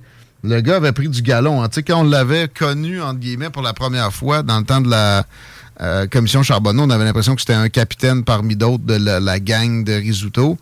Et on pense que c'était pas mal plus que ça récemment. Il s'était éloigné de la mafia pour s'associer plus aux Hells Angels ça serait peut-être une réplique à la tentative de meurtre commise contre Leonardo Risuto, le fils, le dernier fils de Risuto qui, qui demeure, qui s'est produit en mars à Laval. Ça continue de brasser énormément dans le crime organisé montréalais. Puis la ville de Montréal aussi, la région de Montréal en général, les gangs de rue s'attirent à qui mieux mieux dans les rues le soir. Puis les mafieux, un après l'autre, ça se fait abattre. Il y a des, opérations policières également. Lui, c'était pas la première fois que ça, ça s'essayait sur lui. En novembre, pas plus tard que là, il avait échappé de très près au, euh, à se faire passer, comme ils disent dans Omerta. Euh, c'est pas une bonne nouvelle en général. Je sais pas son rôle, s'il tenait de quoi. Comme, comme quand on, on a vu que les risottos, ça se défaisait, c'était pas une bonne nouvelle pantoute. là. Lui, ça, tu c'est jamais une bonne nouvelle quand quelqu'un décède. Mais en, en gros, on voit que ça, ça c'est significatif du fait que ça continue de, de se déchirer dans le crime organisé à Montréal. Euh, on verra s'il y a de la suite là-dedans. Sinon, aussi, des feux, ça continue. C'est le Talk of the Country. Justin Trudeau était en annonce aujourd'hui là-dessus en disant que le Canada a les ressources et on va continuer de continuer à continuer de blablabla. Il avait l'air quasiment content. parce que, évidemment, ça sied bien ce qui est le, le discours environnementaliste alarmiste, comme quoi c'est donc terrible ce qui se produit là. On est aux portes de l'enfer. L'apocalypse nous attend. Discours absolument religieux, généralisé. Euh, et donc, on peut taxer de nouveau, ou puis taxer des taxes sur des taxes. Euh, J'ai bien aimé l'intervention de Pierre Poilievre, même s'il me tape ses nerfs un petit peu de petit bout, à ce propos-là, à la Chambre des communes récemment, en discussion avec euh, Christian Freeland. Mais en fait, tu peux pas vraiment discuter avec cette dame-là. Lui poser la question simplement, allez-vous taxer la taxe? Et la dame en question, pas capable de répondre parce qu'en fait, elle disait l'important c'est qu'on fasse de quoi, sinon, hein, tu sais. Ça va être l'apocalypse, l'enfer. Flagellons-nous de façon philippine dans le temps de Pâques. Et euh, Pierre Poliev continue à poser sa question, etc. À 100 sac, ce qu'elle veut, c'est des taxes. Parce que c'est bien connu en science, plus de taxes égale un meilleur environnement. Chico? Évidemment. Sinon, si tu crois pas à ça, tu veux tuer la planète. Euh, risque élevé tout l'été, supposément. All summer long. Qu'est-ce qu'ils en savent? Il peut aussi bien y avoir une, se- une session de pluie qui va faire des inondations. Euh, Il n'y a pas de, de prévision météo qui se rende à plus qu'une dizaine de jours qu'on peut prendre le moindrement au sérieux. Les, euh, les prédictions sur des saisons s'avèrent comme dans une, une- une fois sur deux. Même affaire que votre affaire, de- de- votre patente de demande induite. By the way, vous lirez là-dessus. C'est le paradoxe de Brahes. Dans 50% des cas, c'est non applicable. Mais Ça, ça reste que quand tu as une nouvelle qui te permet de faire un peu peur, ben au moins tu peux y aller de l'avant sans qu'elle soit fondée. Les- les- la taxe sur la taxe, ça devient secondaire. hein? On a agi. On a continué de continuer. Euh, je regarde ça. Demain, 5 mm de pluie dans la région de Québec. Mercredi, 4 mm de pluie dans la région de Québec. Euh, jeudi, 1 mm de pluie. Vendredi, 1 mm de pluie. Je vois pas de soleil. Je vois presque pas d'heure d'ensoleillement. Et ça, c'est rien qu'ici. Dans les maritimes, il fait jamais beau, finalement, le feu d'Halifax. Il y a déjà une, une shot de pluie qui l'a amenuisé. L'Ouest, c'est pas si pire que ça. L'Abitibi, oui, ça va mal. Mais ça prend juste, euh, c'est ça, qu'on ait un peu de faveur de l'environnement et ça va s'estomper. Je regarde la fin de semaine, c'est tout ce qui serait d'ensoleillé dans sept prochains jours. Samedi 21, du soleil, 7 heures d'ensoleillement, pas trop de vent. Et dimanche, même affaire. Mais le vent, c'est vraiment la bonne nouvelle.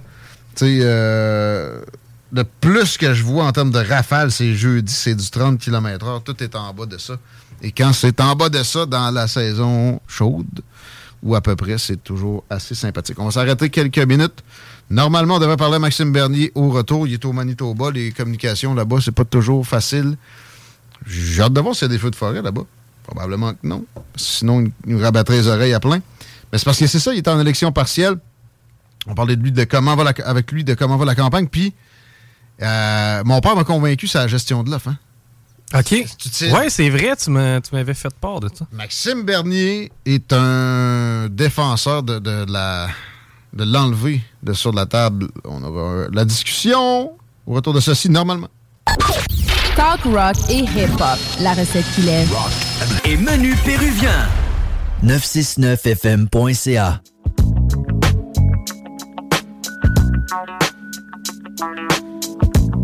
Sur Google Play, Apple Store, l'application CGMD de plus en plus téléchargée. Vous pouvez nous contacter avec ça, mais le summum, c'est des extraits des podcasts. Ben oui, on est sur Spotify, on est sur Apple Store, nommez-le. On aime ça quand vous les téléchargez directement. CGMD, that's it, tu tapes ça. Tu télécharges. Est-ce que la circulation s'est downloadée? Ou ça, ça, ça s'est amélioré? Ben, ça n'a jamais été si pire que ça à venir jusqu'à présent. Euh, cet après-midi, sur la 20 direction ouest, on ralentit dans le secteur Taniata. Même un petit peu avant le chemin des îles, mais euh, rien de malade. Sinon, euh, l'accès au pont La Porte, ça, c'est préférable d'y aller via Duplessis, quoi qu'Henri IV, c'est pas si mal non plus. La capitale en est, on est au rouge dans le secteur de Robert Bourassa, mais le secteur là, qui semble pouvoir, vouloir être un petit peu plus en, en, en bou- en bouche- emboutonné, embouteillé. Embouteillé, C'est embouchonné. ça. C'est le secteur du centre Vidéotron parce que ce soir, on célèbre la victoire des remparts de Ouais. Québec à partir de 17h. On vous à la place Jean Béliveau. Belle soirée pour ça, puis pas cuisiner aussi. Il a vanté toute la fin de semaine. On a évité de faire du barbecue. On va chez les aliments M&M. Il y en a un sur Présid- Président Kennedy, il y en a un sur Taniata, il y en a d'autres dans la région. Pourquoi se casser la tête? On ne sait pas quoi manger. On va chez les aliments M&M. Il y a plein de choix de repas à préparer en moins de 20 minutes. Euh, tu sais, la fameuse gig de plastique, tu mets ça dans l'eau chaude, ton repas est à 100% Il y a des produits sans gluten aussi, il faut que vous sachiez ça. Des desserts ou hors d'œuvre, aux grillades, des accompagnements, etc. Tout est chez les aliments M&M, lesalimentsmm.com aussi pour regarder, contempler la variété. Un peu d'avance, on va regarder et contempler ce qui se produit dans une élection partielle au Manitoba dans les prochains instants parce qu'on a le chef du Parti populaire du Canada avec nous autres, Maxime Bernier. Bienvenue dans les salles. Merci d'être là. Merci, ça me fait plaisir d'être avec vous. Ça faisait un petit bout de temps, puis depuis, j'ai euh, eu une discussion. On parlait de la campagne en soi après, puis du Manitoba, euh, de choses peut-être un peu plus actuelles. Mais euh, j'ai une discussion avec mon père qui, qui est bien euh, politisé. Comme moi, ça, ça, ça tombe pas du ciel, ça. Je, pense que vous savez de quoi je parle. Et euh, il, il est en train d'élaborer des, euh, des choses en politique, un programme notamment, puis il m'a il m'a dit ah, la gestion de l'offre, moi, finalement, je trouve ça correct. Et j'étais curieux parce que j'avais tendance à être d'accord. J'a- J'avais la position Maxime Bernier pas mal, c'est-à-dire c'est du surinterventionnisme, etc. Puis il m'a dit Ouais, mais il, il s'en reviendrait au même assez rapidement si on ouvrait les, les vannes. Les Américains rentreraient, ça s'oligopoliserait et les prix remonteraient, ça, ça descendrait des prix seulement momentanément. Et aussi, parallèlement, j'avais lu un livre sur l'histoire des, présidents américains un siècle durant. Puis à chaque fois qu'il y a eu soit euh, des, surabondances ou des sécheresses, comme peut-être on va vivre cet été, Justin, Justin nous annonce ça d'avance, avec pas trop d'arguments, mais il y, a- dû y avoir aux États-Unis des interventions de l'État. J'aurais aimé que vous répondiez à ça. Répondez donc à mon père, s'il vous plaît, M. Bernier. Puis à moi, parce que ça m'a quand même ébranlé. Je sais pas si c'est votre cas, euh, mais euh, je vous écoute. Par rapport, par rapport à, à la gestion de l'offre? Ouais. Ça faisait un bout de temps que vous n'aviez pas parlé de ça. hein? Oui, oui, effectivement, parce que, comme vous le dites, ça fait partie de notre programme, mais euh, euh, un gouvernement éventuel du Parti populaire avec un mandat ne pourrait pas donner suite à cet euh, engagement-là parce que avec les déficits qu'on a aujourd'hui, ça coûterait entre 25 et 30 milliards de dollars pour rembourser les agriculteurs sous gestion de l'offre et rembourser, payer leurs quotas. Donc, ce que je dis aux gens, je dis, euh, c'est euh, c'est pas dans les priorités d'un premier mandat d'un gouvernement. Ce que vous dites par rapport à l'offre et la demande, oui, effectivement, euh, une fois qu'on a remboursé et payé les quotas à tous les agriculteurs, euh, la première année, c'est un coût de 25 à 30 milliards de dollars. Ceux-ci vont pouvoir utiliser cet argent-là pour euh, euh, augmenter leur productivité, mais on n'ouvre pas les barrières euh, aux frontières avant cinq ans. Donc, ça veut dire qu'ils ont cinq ans pour se préparer à une concurrence américaine. Oui, la concurrence américaine arriverait en cinq ans, euh, après cinq ans, mais les Américains seraient capables de nous vendre leurs produits, c'est-à-dire leurs poulets, leurs œufs ou leur lait, seulement s'ils respectent les normes sanitaires du Canada. Et je vais vous donner un exemple. Euh, en- aux États-Unis, euh, les Américains donnent des hormones de croissance à leurs vaches. Ici, c'est interdit. Donc, euh, s'ils ne changent pas, il n'y aurait pas le droit de- d'exporter leur, euh, leur, leur lait au Canada. Il faut qu'ils respectent les normes sanitaires.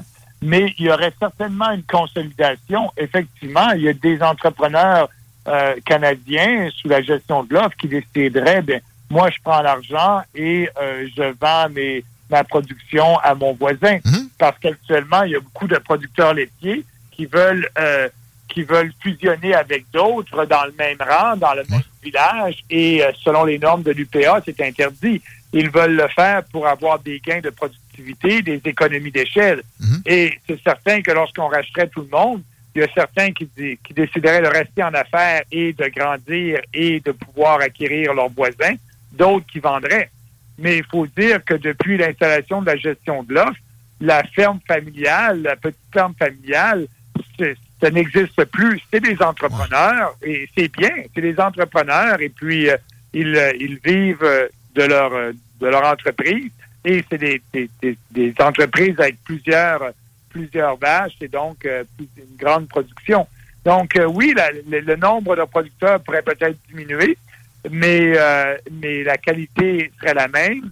Et puis pour les consommateurs, bien, et on se battrait pour avoir euh, finalement le consommateur. Et lorsqu'on a plus de concurrence, normalement, les prix baissent. C'est ce qui est arrivé, exemple, en télécommunication. Lorsque là, on a plus de concurrence et puis les prix des cellulaires ont baissé parce qu'on a eu une déréglementation. Euh, et, euh, et moi, je crois à ça. Peut-être que les prix baisseront pas de 100 mais ils vont certainement baisser selon la loi du marché. Le côté momentané de la baisse, là, euh, on serait rendu où s'il n'y avait pas eu. ce- je me rappelle très bien que Harper et, vous, à l'époque, il y avait eu un décloisonnement dans les permis des entreprises américaines. Les effets, à mon avis, avaient été pas, pas si euh, effarants. Là. Ça sais, ça n'a pas euh, réduit vraiment substantiellement les factures de téléphone non plus. Puis ça me semble avoir remonté de belle façon par la suite. C'est juste ça qui, qui- à craindre, non? Ben, Oui, oui, vous avez raison, parce que c'est une dé- dé- déréglementation qui a été partielle. Aujourd'hui, euh, exemple, AT&T aux États-Unis euh, ne peut pas venir au Canada à moins qu'ils aient un réseau et qu'ils achètent un réseau. Donc, il y a encore des normes qui restreignent euh, l'arrivée de géants des télécommunications au Canada. Et donc, euh, à cause de ça, on a seulement euh, trois, quatre gros joueurs. Euh, et, et on n'a pas on n'a pas emmené la déréglementation jusqu'au bout. Mais ça, ça c'était une décision du gouvernement Harper à l'époque. Et les gouvernements Trudeau ont, ont rien changé là-dessus. Mais toute cette question-là de, de- de gestion de l'offre, ici, moi, je peux vous dire, je suis au Manitoba dans la- l'élection partielle et il y a plusieurs euh, agriculteurs. C'est d'ailleurs un débat. Et ce qui les inquiète le plus, c'est surtout euh, les politiques pour lutter contre les changements climatiques, parce que le coût, il est direct pour eux et pour les consommateurs. Le, le- le- le- les, les fertilisants euh, augmentent, tout augmente, et nous, on est on a une grande différence avec les conservateurs ici, parce que on va se retirer de l'accord de Paris et on n'imposera pas de réglementation tant aux agriculteurs, aux fermiers, qu'aux citoyens pour lutter contre les changements climatiques. On va laisser ça aux provinces. Et euh, je pense que ça va, ça va aider tout le monde avec euh, l'inflation qu'il y a aujourd'hui et les coûts qui augmentent partout. Euh, ça ne sera pas ce qu'on va faire, contrairement aux conservateurs qui vont prendre de l'argent qu'on n'a pas de nos taxes pour financer les industries vertes. Nous autres, euh, on va laisser ça au libre marché. Euh, je parler de protectionniste outre mesure, mais deux questions en deux où je suggère quelque chose qui peut-être euh, pourrait être en ce sens-là. Mais les, les, euh, les fameux enrichissements, puis les pesticides qui viennent, enrichissement de terre, là, qui viennent de l'Europe de l'Est à bien des occasions. Il n'y aurait pas moyen qu'on devienne un peu plus indépendant là-dessus parce qu'on l'a vu que des fois, des, des événements font en sorte que on, on regrette d'avoir exporté des services, d'avoir misé sur des avantages comparatifs à l'étranger ou, tra- ou- outrancièrement. Est-ce que c'est quelque chose qu'on devrait développer? Les pesticides puis les engrais. Oui, oui, ben, ben, c'est toute la question de la euh, euh, délocalisation qui a eu lieu dans les années 80, les années 90, au début des années 2000. Les grandes entreprises localisaient leurs moyens de production dans des places où ça coûtait moins cher pour eux. Mais là, ils s'aperçoivent que euh, on peut, euh, on- il faut contrôler notre notre ligne de production. Il y a plusieurs entreprises qui reviennent produire ici même en Amérique du Nord ou au Canada, qui rapatrient leur chaîne de production. Mais l'État devrait, pour euh, des raisons de sécurité nationale, s'assurer que certains produits importants pour la sécurité nationale, comme on a vu durant COVID- COVID-19, qu'il y avait plusieurs, euh, je pense juste aux au, au- aux masques ou bien aux respirateurs euh, qui, qui venaient d'étrangers, qu'on était les derniers à être euh, à avoir, avoir accès à ces biens-là. Et et l'État peut, peut avoir un rôle à jouer en production ou tel bien. C'est important pour la sécurité nationale et inciter les entreprises à produire au Canada. Comme la potasse, à un moment donné, il y avait eu un sauvetage du, de- euh, du domaine carrément par le gouvernement Harper. Étiez-vous d'accord avec euh, l'action à ce moment-là? Il y, avait, il y, a- il y en a-tu en Saskatchewan? En, en Saskatchewan en- je sais qu'il y en a en Saskatchewan, mais Manitoba aussi, Oui, c'est en Saskatchewan. C'est en Saskatchewan et je sais que le gouvernement, il y avait une entreprise étrangère qui voulait prendre, euh, acquérir, acquérir l'entreprise. Euh, Et effectivement, puis le gouvernement de la Saskatchewan disait euh, non, euh, nous autres, on veut pas. On veut euh, contrôler cette ressource-ci. Et le gouvernement en peur, à l'époque, a écouté le gouvernement de Saskatchewan. Bon, est-ce que c'était une bonne décision ou pas? Euh, c'était ce que c'était une société qui appartenait aussi, il faut le dire. là. le gouvernement de la Saskatchewan avait des actions. Et donc, euh, quand le, la- la- le- l'actionnaire majoritaire veut euh, quelque chose, bien, le gouvernement à l'époque euh, avait, avait fait en sorte de- d'écouter les, les actionnaires qui étaient en grande partie le gouvernement de la Saskatchewan. D'accord. Est-ce qu'il y a des feux de forêt à votre connaissance présentement au Manitoba? C'est le, Talk of the Country présentement. Justin Trudeau a fait des sorties là-dessus aujourd'hui. C'est vrai qu'il y a quand même un, moment où il y a plus de feux de forêt à ce temps-ci de l'année qu'habituellement. Est-ce qu'il y en a près d'où vous êtes, non? Non, pas, pas près d'ici. Nous, ici, le comté de portage de Lisgar, c'est euh, à peu près à 40 kilomètres au sud-ouest de Winnipeg. Et c'est un grand comté qui va jusqu'à la frontière des, euh, des États-Unis, jusqu'à l'État du Dakota Nord. Euh, et, et non, il n'y a pas de feu de forêt parce que c'est des champs.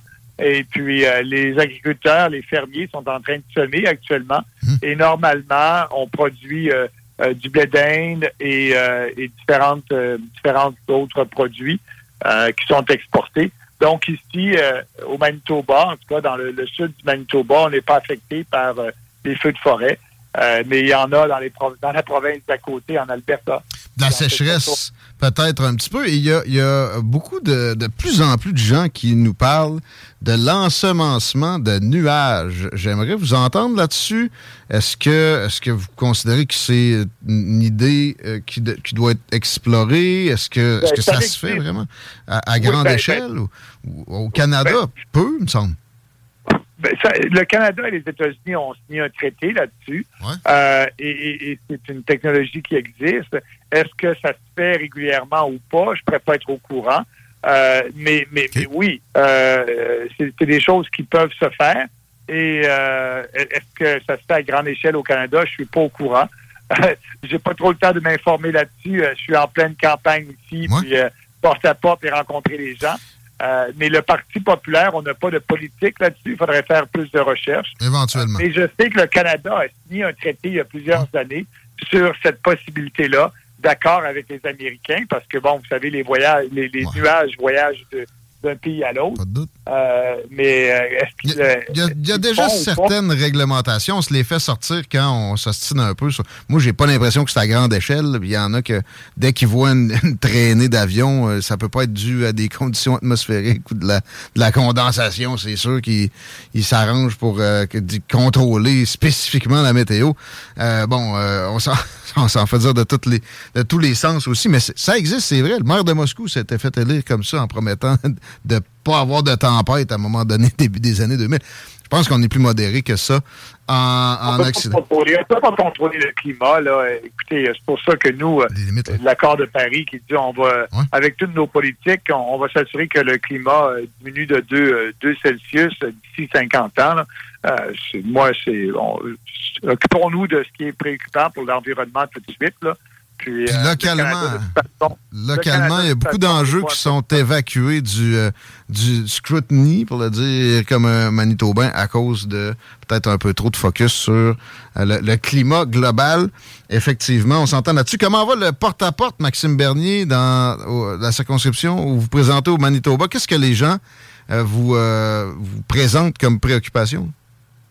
Il y a des gens ici, c'est un comté qui a voté conservateur à la dernière élection, qui a élu euh, des candidats conservateurs avec 53% du vote. Notre candidat a eu 22% est arrivé deuxième, c'est quand même bon. Ici, les libéraux ne sont pas euh, ne sont pas un concurrent. C'est une course entre moi et le conservateur. Euh, et euh, et euh, je peux vous dire que les gens apprécient nos idées. On parle beaucoup de toute la folie là de, de l'idéologie trans et, et la question de genre. Euh, C'est un comté rural et puis ils savent bien qu'il y a juste deux sexes. et Il n'y en a pas 54 genres. Euh, C'est enseigné ici dans les écoles dans le sud du Manitoba. Euh, les parents sont pas de bonne humeur avec ça.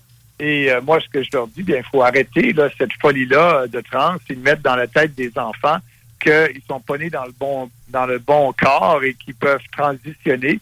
Ça n'existe pas. Une fille est une fille, ne pourra jamais devenir un garçon et vice-versa. Euh, ça, ça les préoccupe, la, la guerre culturelle qui se passe actuellement. Et euh, je peux vous dire aussi que la folie des changements climatiques, parce que quand je disais tantôt qu'il y a plusieurs fermiers ici, plusieurs agriculteurs, et euh, eux, ils, ont l'impact euh, de la lutte des changements climatiques sur, euh, sur les coûts que ça engendre, puis en sachant que ça, on ne sauvera pas la planète. Le Canada est moins de 2 un producteur des gaz à effet de serre. Euh, tant que la Chine et l'Inde n'embarquent pas dans l'accord de Paris, il n'y a rien qui va se passer. Puis nous, on va continuer à s'appauvrir. Donc, euh, ils aiment bien notre position sur le fait qu'on va se retirer de la- l'accord de Paris et euh, qu'on n'imposera pas de normes tant aux fermiers qu'aux autres industries. Ça, c'est des questions qui- que j'ai souvent aux portes. Et mais les, gens qui ont voté conservateurs aiment bien nos idées, mais ils me disent en, en contre-argument, Maxime, on aime bien ta plateforme et tes idées, mais euh, on veut pas diviser le vote, puis on veut se débarrasser de Trudeau. Et là, il faut que je les éduque en leur disant, écoutez, là, c'est une élection partielle. Le gouvernement ne changera pas. Vous votez pour, pour votre représentant. Et il n'y a aucune chance que le libéral soit élu. Vous n'avez jamais voté pour un libéral ici euh, dans le comté depuis l'existence du comté. Euh, donc, moi, je vais, je vais être le vrai conservateur. Je vais pousser les idées que vous aimez. On va avoir des débats à Ottawa. Et euh, si Poliev décide d'avoir le courage de, de déposer des, politiques publiques conservatrices, bien, je vais l'appuyer. Donc, euh, les gens comprennent que ça peut être gagnant-gagnant pour eux et pour moi.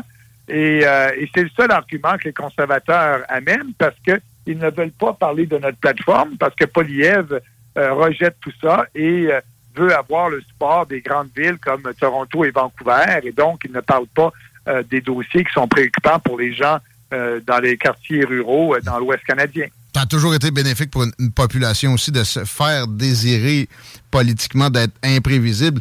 Le fameux mystère Québec nous a servi à bien des occasions. Malheureusement, c'est terminé. On nous prend pour acquis, on nous roule dans la farine, mais c'est un autre dossier. On va vous laisser à votre porte-à-porte d'ailleurs et euh, on, se, on se reparle. Le, le- le jour du vote, c'est dans... Le jour du vote, lundi, dans deux semaines exactement, lundi, le 19 juin.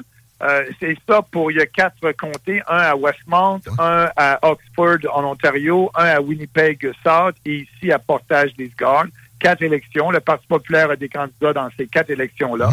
Et euh, moi, je suis pas mal certain qu'on va très bien faire. Donc, effectivement, ça me ferait plaisir de vous parler après l'élection. Bonne chance en portage. Merci beaucoup. Bon porte-à-porte.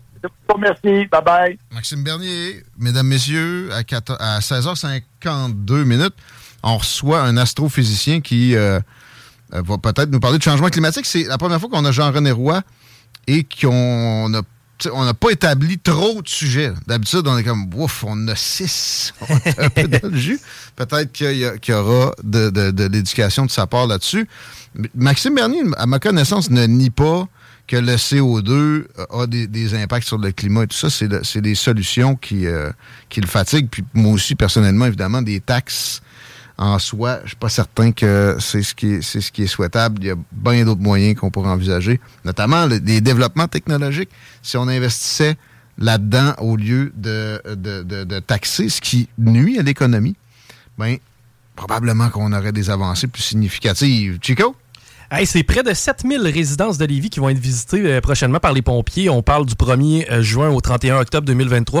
Fameuse campagne pour aller voir si vos euh, détecteurs de fumée sont conformes. Même chose avec les détecteurs de monoxyde de carbone. Sachez que c'est 50% 55% des maisons euh, qui sont visitées par les pompiers annuellement qui sont non conformes, ne serait-ce Ah que ouais. ce- par l'endroit où est placé le, le- le système d'alarme ou euh, même sinon les, les fameux changements de batterie qu'on doit faire aux saisons. Donc, ne vous surprenez pas si vous vous croisez des pompiers près de chez vous dans vos rues à Lévis? C'est-tu parce que c'est plus relax à ce temps de l'année côté feu domiciliaire? J'imagine. On voit bien que les feux de forêt, c'est c'est pas si relax. Souvent, c'est les euh, systèmes de chauffage électrique qui causent des incendies dans les maisons, donc l'été, c'est plus mollo. T'as quelque chose. Puis quand il y a des maudites pannes de courant, puis il faut que tu te chauffes, c'est là que les, ouais, les drames surviennent. Euh, je veux saluer le gars Colon qui, ben, supposément, qui a fait des simagrines avant de la journaliste euh, à la. C'était-tu l'annonce de la victoire des remparts déjà ou c'était. Non, c'était dans le reportage d'avant-match. On l'appelle Deep Throat, mais pas dans le cadre de, du Watergate. là. il a pas mis un politicien dans le trou, a mis tout seul non, mais là, c'est tout le monde, ça cherche à lapider, mon gars, ces réseaux sociaux. Ouais, moi, je veux Il est cabochon, mais il est drôle. Non, mais c'est ça. J'aime mieux un colon cabochon en mode euh, festoiement comme ça que d'être hautain, conformiste, coincé de l'arrêt, et après ça, en, en mode meute, pour casser du sucre sur le dos facilement. Ça, je trouve ça pathétique. Le gars, il fait des simagrées. Il a pas renversé des chars euh, sais, sur Sainte-Catherine, là. Une niaiserie. Il a pas touché à, il a pas touché à un journaliste, là. Non, la seule chose qu'il a faite, en fait, c'est de faire rire du monde. Moi, je trouve ça drôle. Ben, moi tout. J'aime ça, des colons. Je suis colon. Ben, exactement. Puis, tu sais, je veux dire, dans cette histoire-là, comme tu as, mentionné, il a jamais, il s'est jamais attaqué à un journaliste. Il a juste donné T'sais, un show. Puis, euh, elle s'en va là. Je suis désolé. Là, Là, regarde, euh, c'est pas l'histoire de la jupe courte, puis de, de Gilles Proux, puis de la petite cochonne. C'est loin de là. On vient, on vient de, tu sais, on s'apprêtait à remporter un des championnats les plus difficiles à remporter du sport professionnel. Faut que tu battes 60 clubs pour te rendre là. là. C'est trois ligues qui s'affrontent en finale de la Coupe Memorial. là. C'est ça, c'est normal que ça fasse toi. Mais là, si la journaliste s'en va se mettre au- en plein milieu de partisans sur le party, faut qu'on s'attende à des, des simagrées. C'est c'est- c'est le mieux qui peut arriver. Il n'y a rien de, de- de vraiment terrible.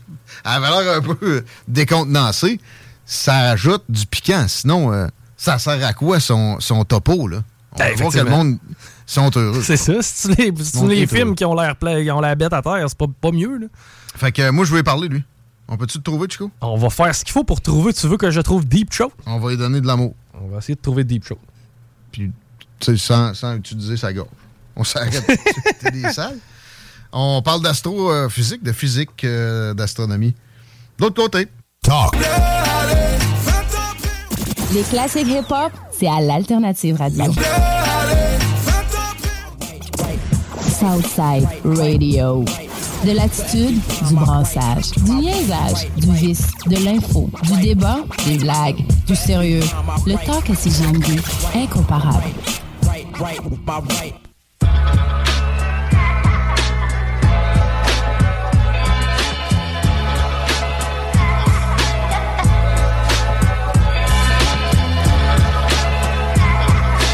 5 h 4 minutes à l'Alternative Radio. On a de la purette pour vous autres, de la pure. La science. Bien entendu, parce que Jean-René Roy est là. On parler de physique, astrophysique, l'effet de serre, entre autres. Juste le temps que je vous dise que chez Scores, on fête nos 15 ans de Scores à Lévis. On salue la, la gang de joyeux lurons qui travaillent là, des gens euh, dévoués et euh, gardent leur staff de ce que je sais parce qu'ils sont bien traités, parce que l'ambiance est familiale. Et vous allez le sentir le midi comme le soir, mais le midi, euh, on, on veut que je vous souligne qu'on est vite sur le piton. Vous n'allez pas attendre de façon indue pour votre assiette. Les prix sont plus qu'abordables.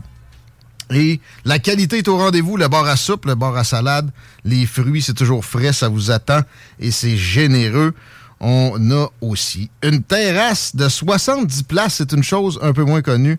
Il y a moyen de réserver une partie de ça pour des activités entre collègues, entre amis. Merci à nos précieux clients qui nous visitent régulièrement depuis 15 ans. On voulait que je transmette ça aussi du côté du Scores Levy. La gang vous attend. C'est au 58-75 rue des Arpents. Est-ce qu'il y a du trafic sur la rue des Arpents, Chico? Ben, c'est la rue des Arpents spécifiquement, je crois pas. La 20 direction ouest, on est au ralenti entre Chemin des Îles et Taniata. Sur de la capitale direction ouest, il nous reste encore un petit peu de rouge dans le secteur Robert Bourassa. Ça commence aussi à s'achalander dans le secteur du centre Vidéotron pour la célébration de la victoire des remparts. Merci Jean-René Roy, merci d'être avec nous. Dernière fois pour cette saison, on se parle jamais assez à mon goût. Merci beaucoup d'être là. Bonjour. Plaisir. Euh, vous êtes astrophysicien de, renommée mondiale. Vous nous euh, faites de la pédagogie simplifiée là, pour, euh, pour non-initiés régulièrement dans, dans l'émission. On est toujours fascinés parce que vous pouvez nous apporter. Aujourd'hui, on a énormément de matériel. Je pensais que j'avais regardé juste la première page de, la préparation que vous aviez si gentiment préparée. Je m'excuse, le temps, le temps file. Et d'ailleurs, c'est c'est de la physique, ça, peut-être aussi, de dire Le ça? temps file, oui. Je sais pas. Mais euh, on ne sera pas dans, dans du si fondamental. On commence avec Vénus qui est une planète euh, que tout le monde observe par les temps qui courent, que j'ai déjà pris pour un ovni. euh, je pense que c'était à notre dernière rencontre, j'avais avoué ça. Euh, pas tout à Parce fait, mais vous vous posez des questions. Ouais, ouais, c'est- merci, c'est vrai. Mais c'est ce qu'on peut observer le mieux comme planète de notre système solaire. C'est une, absolument, c'est une planète qui est toujours un peu étonnante par sa brillance, parce que dans certaines conditions, on- on- on- elle nous frappe euh, et euh, elle est brillante. De ce temps-ci, on la voit le soir, après le soleil couchant, donc on la voit en regardant vers l'ouest et le nord-ouest au fur et à mesure que la Terre tourne là, dans, dans Ouais. la soirée. Et c'est l'objet le plus brillant. Vous pouvez pas vous tromper. euh, et s'il bouge pas, c'est Vénus. C'est principalement parce que c'est la planète la plus près de nous? Oui, c'est à la planète la plus près de nous. Donc, euh, les, euh, il y a la Terre à 150 millions de kilomètres euh, du Soleil. Vénus est vers l'intérieur en allant vers le Soleil à 108 millions. Donc, euh, et, et Mercure est à 80 millions. Donc, c'est euh, c'est notre voisine parce que Mars est pas mal plus loin, à 200 quelques millions. On peut observer qu'il est scintillante des- à l'occasion. Jupiter, Mars, Vénus, c'est des- c'est peut-être les, les trois plus apparents. Oui, et d'ailleurs, de- ce temps-ci, euh, Mars est visible pas loin de Vénus. Euh, elle est, elle est, parce que elle est de l'autre côté du Soleil par rapport à nous, tandis que Vénus s'en vient du même côté du Soleil que nous. Donc, Mars est là, mais elle est très peu brillante. 584 jours à compléter le cycle qui la Ouais. ramène à la même phase apparente dans le ciel. Mais son, vu qu'elle est plus proche du Soleil, par exemple, son orbite, c'est, son année Ouais. est plus... 225 jours environ. Donc, nous, on tourne, Vénus tourne, ce qui fait que à tous les années et demie, euh, Vénus passe euh, d'une portion de ciel à l'autre. Donc là, on la voit à peu près jusqu'au début de l'automne et dans le ciel euh, de cet été. C'est un bel objet. D'autant plus que souvent l'été, on est plus souvent à l'extérieur. Il y a des moments aussi, comme il y a quelques semaines, le croissant de Vénus, le croissant de la Lune s'approche euh, en tournant autour de, la Terre, passe assez proche de la Lune. Et c'est un spectacle assez spectaculaire. On a l'impression que le- la Lune essaie d'embrasser euh, Vénus. Donc, euh, dans deux semaines, euh, s'il fait beau, là, vers le 19 et le 20, vous allez voir ce fin croissant qui passe proche de Vénus et le spectacle dans le ciel est à ne pas manquer. J'imagine qu'en l'observant avec un, un- ben, même des jumelles, comme vous nous avez Oui. déjà enseigné, on peut la, la- la contempler d'une façon particulière. On, on peut se rendre à voir les anneaux de Saturne. Qu'est-ce qu'on voit de Vénus? Vénus, Vénus, vous allez voir un croissant. Euh, comme la Lune. En fait, c'est le même effet. Euh, le croissant, il devient très important justement à- au fur et à mesure qu'on s'approche euh, de, de, où euh, Vénus s'en vient vers nous. Là. À gauche du Soleil, elle s'en vient vers nous. Elle va beaucoup plus vite que nous. Nous, on tourne autour du Soleil, mais on tourne un peu dans le même sens. On tourne dans le sens contraire des aiguilles d'une montre si vous étiez au-dessus du système solaire. Donc, imaginez Vénus, là, dans le ciel, vous elle va comme s'en aller vers le Soleil, mais au fur et à mesure qu'elle s'approche de nous, il va avoir un effet de croissance assez remarquable. Et on dit que dans l'Antiquité, euh, en Mésopotamie, et quelques, il y aurait quelques personnes dans l'histoire qui, qui auraient eu l'acuité visuelle pour voir le croissant de Vénus. À l'œil. Ça prend des jumelles. Avec une bonne paire de jumelles, surtout dans les prochains mois, là, disons que vers juillet, le croissant de Vénus est observable, vi- évidemment avec un petit télescope. Le croissant, il, il s'explique de quelle façon? C'est de l'ombrage qu'on projette? C'est la même chose que c'est une sphère est éclairée et c'est la même chose que la Lune qui, euh, qui que nous on voit d'une perspective différente. Il y a une partie non éclairée, il y a une partie éclairée et cette euh, proportion de parties cla- éclairées et non éclairées varie selon le positionnement de la Lune, Terre, Soleil et la même chose, cette position non éclairée, éclairée pour Vénus varie selon la position Soleil, Vénus, Terre. Et évidemment, quand Vénus passe entre nous et le Soleil, bon, c'est plein jour, c'est la même chose que pour la Lune. C'est la, la nouvelle Lune ou nouvelle Vénus, on la voit pas du tout. Et là, après, elle passe de l'autre côté, et là, on commence à la voir dans le ciel du matin. pour un autre cycle d'à peu près euh, neuf mois. Question d'éclairage, peut-être qu'on peut résumer ça rapidement. Euh, on va Oui. revenir sur Vénus, qui est fascinante, qui a une atmosphère et qu'on Oui. qu'on- qu'on- on- on aborde moins que Mars. Euh, Oui. J'ai hâte de comprendre pourquoi. Mais vous avez dit quelque chose qui m'a interpellé. Si on était au-dessus du système solaire, là, vous Ouais. disiez, bon, on tourne dans le sens de Ouais. du monde, mais, mais, mais est-ce que les planètes, l'orbite autour du Soleil, c'est un peu plat, comme on nous le présente dans l'école. À l'école, on est tous sur le même axe. Ouais. Il n'y en a Ouais. pas On euh, est de tous- planète plus basse que l'autre. Pas là. tellement, juste à l'exception de Pluton, plus loin. Qui est tellement loin que... Qui est tellement loin, puis peut-être les petites peut-être été euh, capturées euh, à une phase euh, initiale, puis c'est un objet qui était pas tout à fait le même plan, mais qui était. Mais toutes les planètes sont dans un plan. Et ça, c'est des, c'est relié à la formation d'un système de gaz et tout de poussière et de fragments que vous faites tourner, puis ça devient finalement quelque chose d'aplati. Et là-dedans, ça, c'est- ça s'est condensé. Mais le mouvement initial qu'il y avait dans le nuage de gaz interstellaire qui a formé le Soleil, euh, a gardé ce mouvement-là. Le Soleil tourne aussi Sur si lui-même? Sur lui-même en 28 jours. Et si vous étiez au-dessus du Soleil, vous verriez tourner dans le sens contraire Hmm. des aiguilles d'une montre, comme toutes les planètes tournent dans le sens contraire des aiguilles d'une montre. Et les planètes tournent sur elles-mêmes dans le sens euh, inverse des aiguilles d'une montre. Vu du dessus, du, du, du pôle nord, entre guillemets. Solaire, mettons.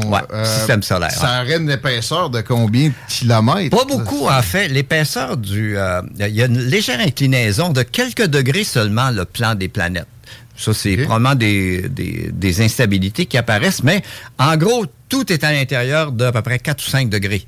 Ah bon? Donc, c'est plat. C'est Ah, vraiment plat. C'est donc en- bien intéressant parce que Ouais. tu sais, souvent on entend oh, la, la fameuse théorie de la Terre plate. La Terre est ronde, mais le système solaire est plat. Le système solaire est plat, exactement. Mais la Terre est ronde, oui. Ah ben, Puis est-ce que c'est le cas des, des systèmes solaires en général? Oui, Euh, le système solaire en général, il y a des grands systèmes. Le- euh, bah, pas toujours, mais par exemple, la Voie lactée, c'est un système de 200 milliards d'étoiles et c'est un système plat. Et vous voyez ça, vrai? on le voit par la tranche, la Voie lactée, si vous arrivez à la voir euh, le soir, la nuit, dans un lieu où il n'y a pas trop de lumière. Donc, c'est un système plat. En, en fait, les systèmes qui se condensent en général tendent à former ce genre de structure aplatie et à, et à- être en, en rotation. Exactement. Et euh, bon, Vénus est en rotation aussi. Une atmosphère, un épais couvert nuageux. Euh, beaucoup de CO2. Parlons de, du pourquoi. Ben, par ce prisme-là, parlons de Vénus. Euh, on ne veut pas aller la visiter autant que, que Mars. Pourtant, il y a une proximité.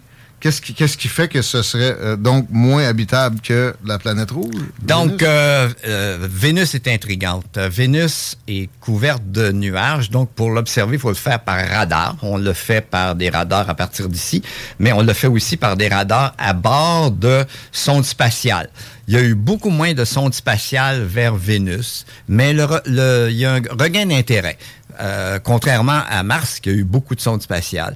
Les Russes ont fait atterrir deux sondes à la surface qui ont fonctionné pendant quelques heures, peut-être quelques jours même. Donc, euh, Vénus est, est spéciale. D'abord, son atmosphère est colossale. La pression atmosphérique, là, serait 100 fois celle qu'on a ici.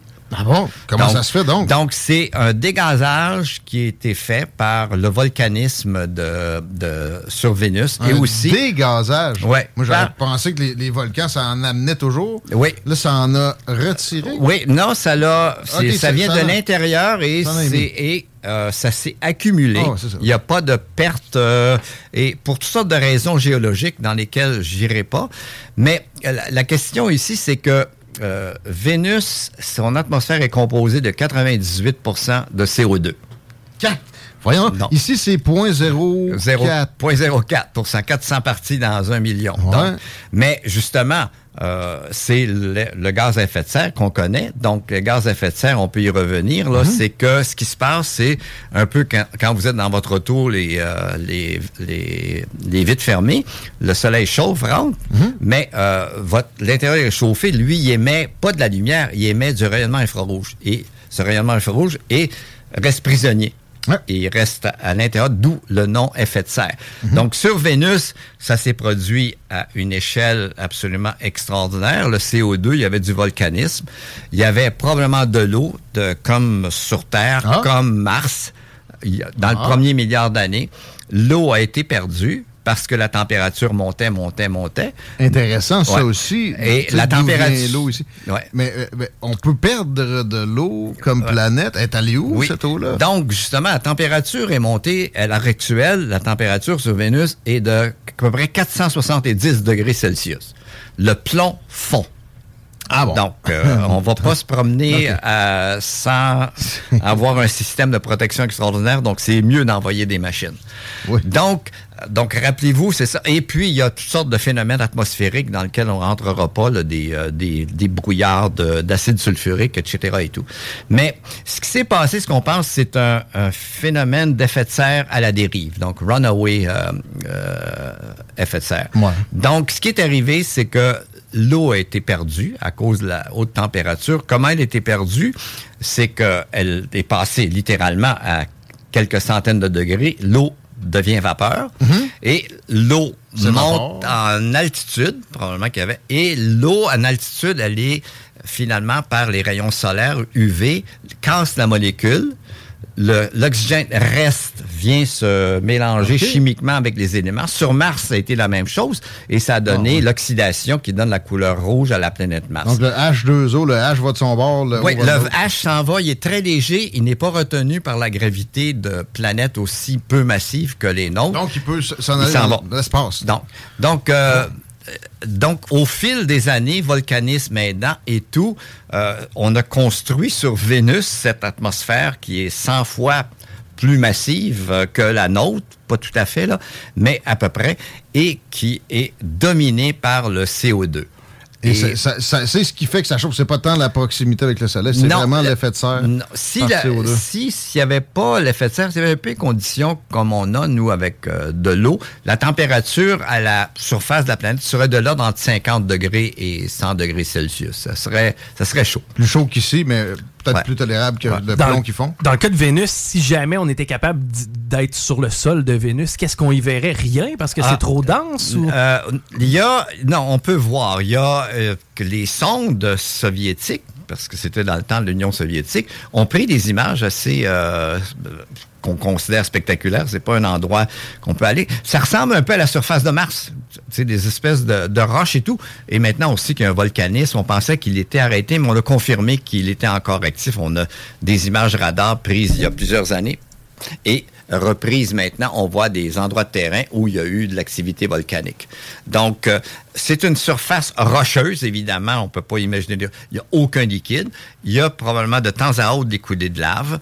Euh, il y a un, un cycle gazeux et tout qui fait un brouillard d'acide sulfurique, mais on voit pas d'évidence de, de masse liquide, euh, comme on peut en voir peut-être sur une lune de, de, de- de Saturne Titan. Donc, c'est des conditions euh, euh, assez euh, particulières. Donc, euh, ce qui nous amène à nous poser, on est en- étant si proche, puis on parle de Vénus, planète sœur, mais pourquoi cette différence aussi grande? Donc, il y a plusieurs facteurs. La proximité du Soleil un peu plus grande en explique une partie, mais l'autre partie qui euh, peut être expliquée d'autre chose, c'est l'absence de, de tectonique des plaques. Le, le fait que notre intérieur de Terre, nous, est une radioactivité telle qu'on a finalement enclenché un processus de montée des laves, euh, formation des fonds des continents. Euh, les continents eux-mêmes sont des plaques flottantes légèrement plus légères, un type de roche différent des fonds marins. Et on désagrège le, sol des continents qui s'en va dans le fond. Et tous les 70 millions d'années, on a fait un- une espèce de recyclage de tout CO2 qui aurait pu s'accumuler. Donc, en gros, là, au, au plus, le plus long qu'on peut imaginer que le CO2 dure dans l'atmosphère, à peu près, c'est 70 millions d'années. Donc, euh, c'est quand même un petit peu long. C'est un peu long, un peu trop long. à l'heure actuelle, on, euh, on- faut rêver à d'autres mécanismes pour essayer d'arrêter, d'endiguer ce montage-là. Donc, c'est ce fameux effet de serre qui sur Vénus Sévit c'est- de façon Mais sur Terre, il est improbable que même si nous on, on brûlait tout le tout ce qu'il y a de Ouais. charbon, tout ce qu'il y a de pétrole. Même avec des super volcans. On, euh, les volcans, eux autres, c'est régulier, en- entre guillemets. Parce que dans l'histoire de la Terre, euh, il y a un processus d'émission de volcans, aussi d'eau, qui a fait en sorte que le- on peut recycler par les phénomènes naturels environ 16 milliards de tonnes par année de CO2. Mais là, nous, on en génère 40 milliards. 40 milliards de tonnes. Donc, la- pour revenir à un, un espèce d'équilibre avec la nature, faut diminuer euh, à peu près ce qu'on produit par un facteur 3 ou 4. Parce que l'agriculture, on entend parler, on en génère, il faut manger, etc. Donc, c'est un peu le défi. Parce que euh, le CO2, malheureusement, euh, euh, si on était sur Mars, on serait correct parce que sur Mars, le CO2, quand il y en a trop, il forme des nuages, il forme de la, des cristaux de neige et ça tombe. du CO2. Ça tombe. Sur Terre, on a une machine comme ça qui est extraordinaire. C'est l'eau. Donc, l'eau s'évapore, forme des gouttelettes, et quand il y en a trop, vous savez euh, ce qui se passe, il pleut. Exact. Donc, il ne peut jamais n'avoir. Mais le C'est notre principal gaz à effet de serre. c'est notre principal gaz à effet de serre parce que sans le gaz, la planète Terre, à l'heure actuelle, sa température moyenne est 15 degrés Celsius, si on fait une moyenne. Si on n'avait pas l'eau et la vapeur d'eau, on serait à moins 20 degrés. Mhm.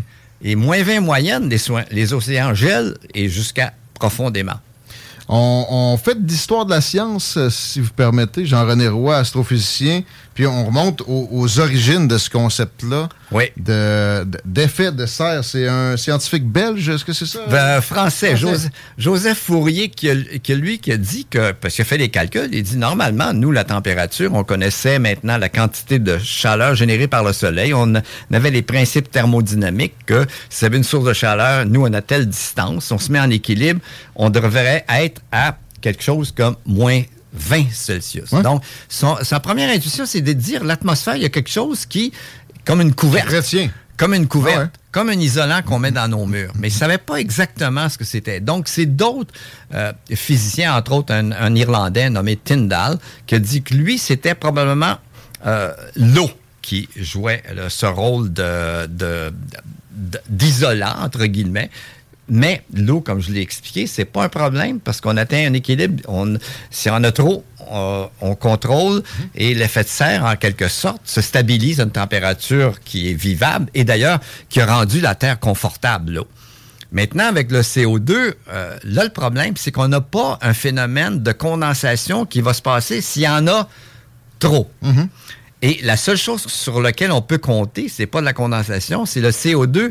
Il faut qu'il se dissolve dans les océans, une question dans les roches. justement. Les océans, ça, je savais que ça va en absorber une partie. Les plantes aussi, bon. euh, Oui. Mais euh, les roches, je savais pas. Puis vous avez parlé tout à l'heure que l'eau, euh, le H2O, le H se ramasse d'un bord, puis le, le, le 2O de l'autre. On va Ouais. dire vite, là. Y a-tu moyen de faire ça avec le CO2? euh, Le- artificiellement, oui. peut-être aussi? Artificiellement, en fait, le CO2 à l'heure actuelle, les techniques qu'on a, c'est de... euh, Le capter puis de faire une poque de hockey avec. là, mettons. oui, mais... Ça, j'ai vu ça. Puis l'autre chose, il y en a tellement, puis le, le capter, qui est un sacré problème, un sacré défi, c'est comme courir après euh, les, les- les petites cendres que... En plus, ça prend de l'électricité. puis de- absolument. Fait qu'on Ouais. crée du CO2 pour ça. capter du CO2. Donc, la nature, elle, avait développé un système euh, qui était à, à un équilibre à peu près 16 gigatonnes parce que le CO2 était produit surtout par des phénomènes bi- biologiques, parce qu'il y a de la vie sur Terre depuis longtemps, et des volcans qui nous en envoient. Donc, donc la mer, en- en- on en dissout dans la mer. Et euh, avant que l'homme ait une influence aussi importante, qu'est-ce qui se passait? Le CO2 va dans les organismes, les absorbe, faire des coquillages, ça fait des, euh, ou des roches, ça fait des calcaires, et tout ça fait nos, nos roches calcaires euh, qui sont sédimentées et qu'on prend pour faire des murets dans nos jardins. Donc, euh, c'est en bonne partie, c'est de l'ancien CO2 qui a été processé par des organismes sous-marins, donc marins. L'autre processus euh, qui revient un peu à la même chose, c'est le CO2 est aussi absorbé par les roches. C'est un Ah bon? processus Ah bon? très lent. Ouais, ça, ça- ça- tout ce qui est avec les roches, c'est toujours- Parce que le CO2, on en met dans, pour faire des canettes d'eau euh, d'eau pétillante là, ou Ouais. d'autres choses. Euh, dans la fermentation, il y a du CO2 qui apparaît dans la bière, etc. et tout. Mais le CO2 peut aussi être euh, euh, par, naturellement, très lentement par les roches. Et quand les roches euh, changent de nature, vont aussi former des, des, calcaires et tout, et ça va être lessivé et descendre dans la mer, et ça va passer éventuellement dans la machine, le gros, la grosse courroie de convoyeur qui est le fond marin, qui redescend et tout ça est complètement euh, recyclé. Mais c'est 70 millions d'années pour faire ça. Exact. On a une question aussi d'auditeur qui parle du cycle de Milankovitch. Ah, ça c'est euh, ça c'est un cycle différent. Le cycle de Milankovitch a été proposé par un astronome euh, du même nom, un astronome serbe, euh, entre les deux guerres, et c'était pour expliquer la périodicité des glaciations. Ouais. Donc, les gradations. C'est quelque chose qui, moi, m'a ébranlé quand j'ai appris que le, niveau de CO2 avant chacune des, grandes heures glaciaires récentes était de loin supérieur à ce qu'on qu'on connaît présentement. Ça, Il a été pas. À l'heure actuelle, le taux qu'on a, là, il faut remonter à quelques millions d'années. Et, on l'a fait vite. On a, on a monté, nous, alors que ces processus-là se font sur des centaines de milliers, de millions d'années, ces fluctuations-là, nous, et c'est pour ça l'association très, très probable avec l'activité humaine, ça s'est fait en 150 ans. Donc, donc c'est ça. Donc, Milankovitch, mélangeons pas trop les choses. C'est la, euh, il y a une question de climat, de climat de variation sur de longues durées.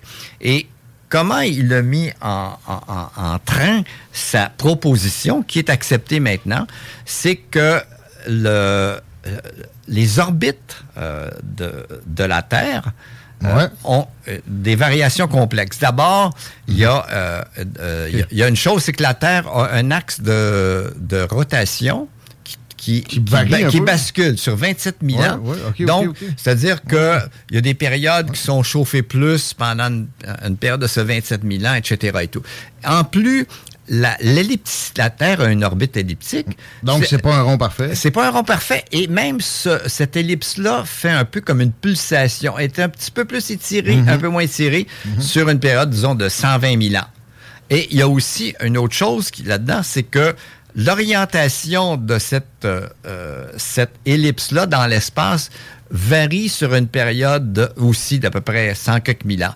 Donc, ce que Milankovitch a montré, c'est que il y a des fois, euh, de façon cyclique, ces trois choses-là, de orientation de l'axe de rotation de la Terre, la pulsation de l'ellipse et la rotation de l'axe de l'ellipse autour du Soleil produisait une modulation qui fait en sorte que la Terre va recevoir plus ou moins de radiation. Euh, une fluctuation qui, de prime abord, ne paraît pas importante, mais qu'on montre qui est en, exactement en lien avec le cycle reconstruit par l'ancienne géologie, la paléoclimatologie des, des climats passés. Donc ça, c'est... Ça, Mais ça n'aurait pas d'incidence sur les changements actuels non, qui, euh, euh, s'accélèrent? C'est, euh, nous, on, est en train de changer les choses sur une échelle de temps qui est absolument phénoménalement rapide. ça, ça, ça, remet les pendules à l'heure pour certains. C'est, ça en fait capoter d'autres un peu sur le texto. C'est correct, on peut jamais venir à bout d'un débat d'une ampleur si grande et d'explication, de, toute façon, même si, mettons qu'il n'y aurait pas de débat à y avoir, mais c'est fascinant. Et avec le, lien avec euh, Vénus, euh, parfait, Jean-René Roy. Mais ah, ah, regardez Vénus dans le ciel et pensez à toutes ces choses, euh, mais admirez le spectacle. mais dites-vous que le plomb fond là-bas à cause de l'effet de serre. On ne s'en rendra peut-être pas 98% mais il faut faire attention. Qu'est-ce que vous faites cet été? Est-ce que vous avez des euh, voyages de prévus? Un observatoire non, à visiter? Non, euh, Qu'est-ce que vous recommandez? Je, me suis calmé dans les voyages euh, pas mal. Mais pour, fait pas mal. Mais pour, en, fait, l'été, c'est intéressant. La chose que c'est le, le, le, soleil est en activité et son activité est de plus en plus intense selon le cycle de 11 ans. Oui. Et le, cycle classique qu'on connaît depuis plusieurs centaines d'années.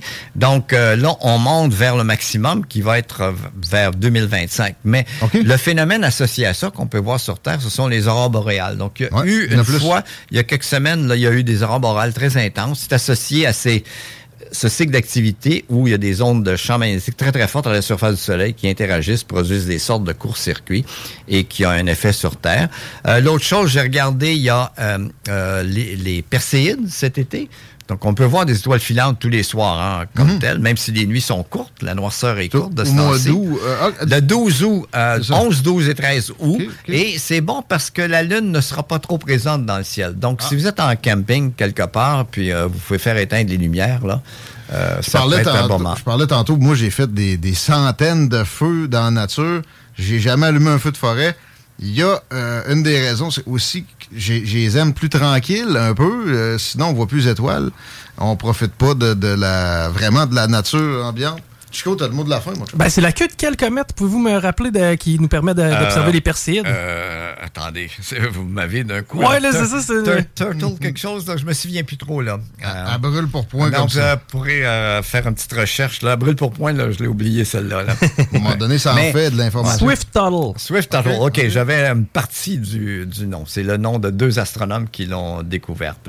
D'ailleurs, euh, ces queues de comètes, ces débris-là, vont perdurer pendant à peu près... euh, euh, après 50, euh, disons 50 passages de euh, la, comète disparaît là. Ouais. Donc euh, c'est là pour longtemps les, les Perséides. Mais il y a des, des événements de- d'étoiles filantes presque tous les mois. Ah, c'est cyclique tant que ça? Oui, il y a Ah. plusieurs comètes ont passé puis ont laissé leurs débris. Et puis quand qu'on- ça donne qu'on croise, nous, la traînée de débris laissée, donc ces petites particules euh, rentrent en collision avec notre atmosphère. Rappelez-vous, on est en orbite dans le sens contraire des aiguilles d'une montre autour du Soleil, vu d'en haut. Mais ces débris-là arrivent un peu de toutes sortes de directions, là, pour toutes sortes de raisons. Parce que les comètes, elles, contrairement à ce que j'ai dit, que le système solaire est plat, plat le nuage de comètes croche, qui, est, qui, est, qui est d'où, euh, qui sont des vestiges du nuage qui a formé le système solaire, Mm, viennent de très loin et ils arrivent de toutes les directions. Donc, de tous les angles.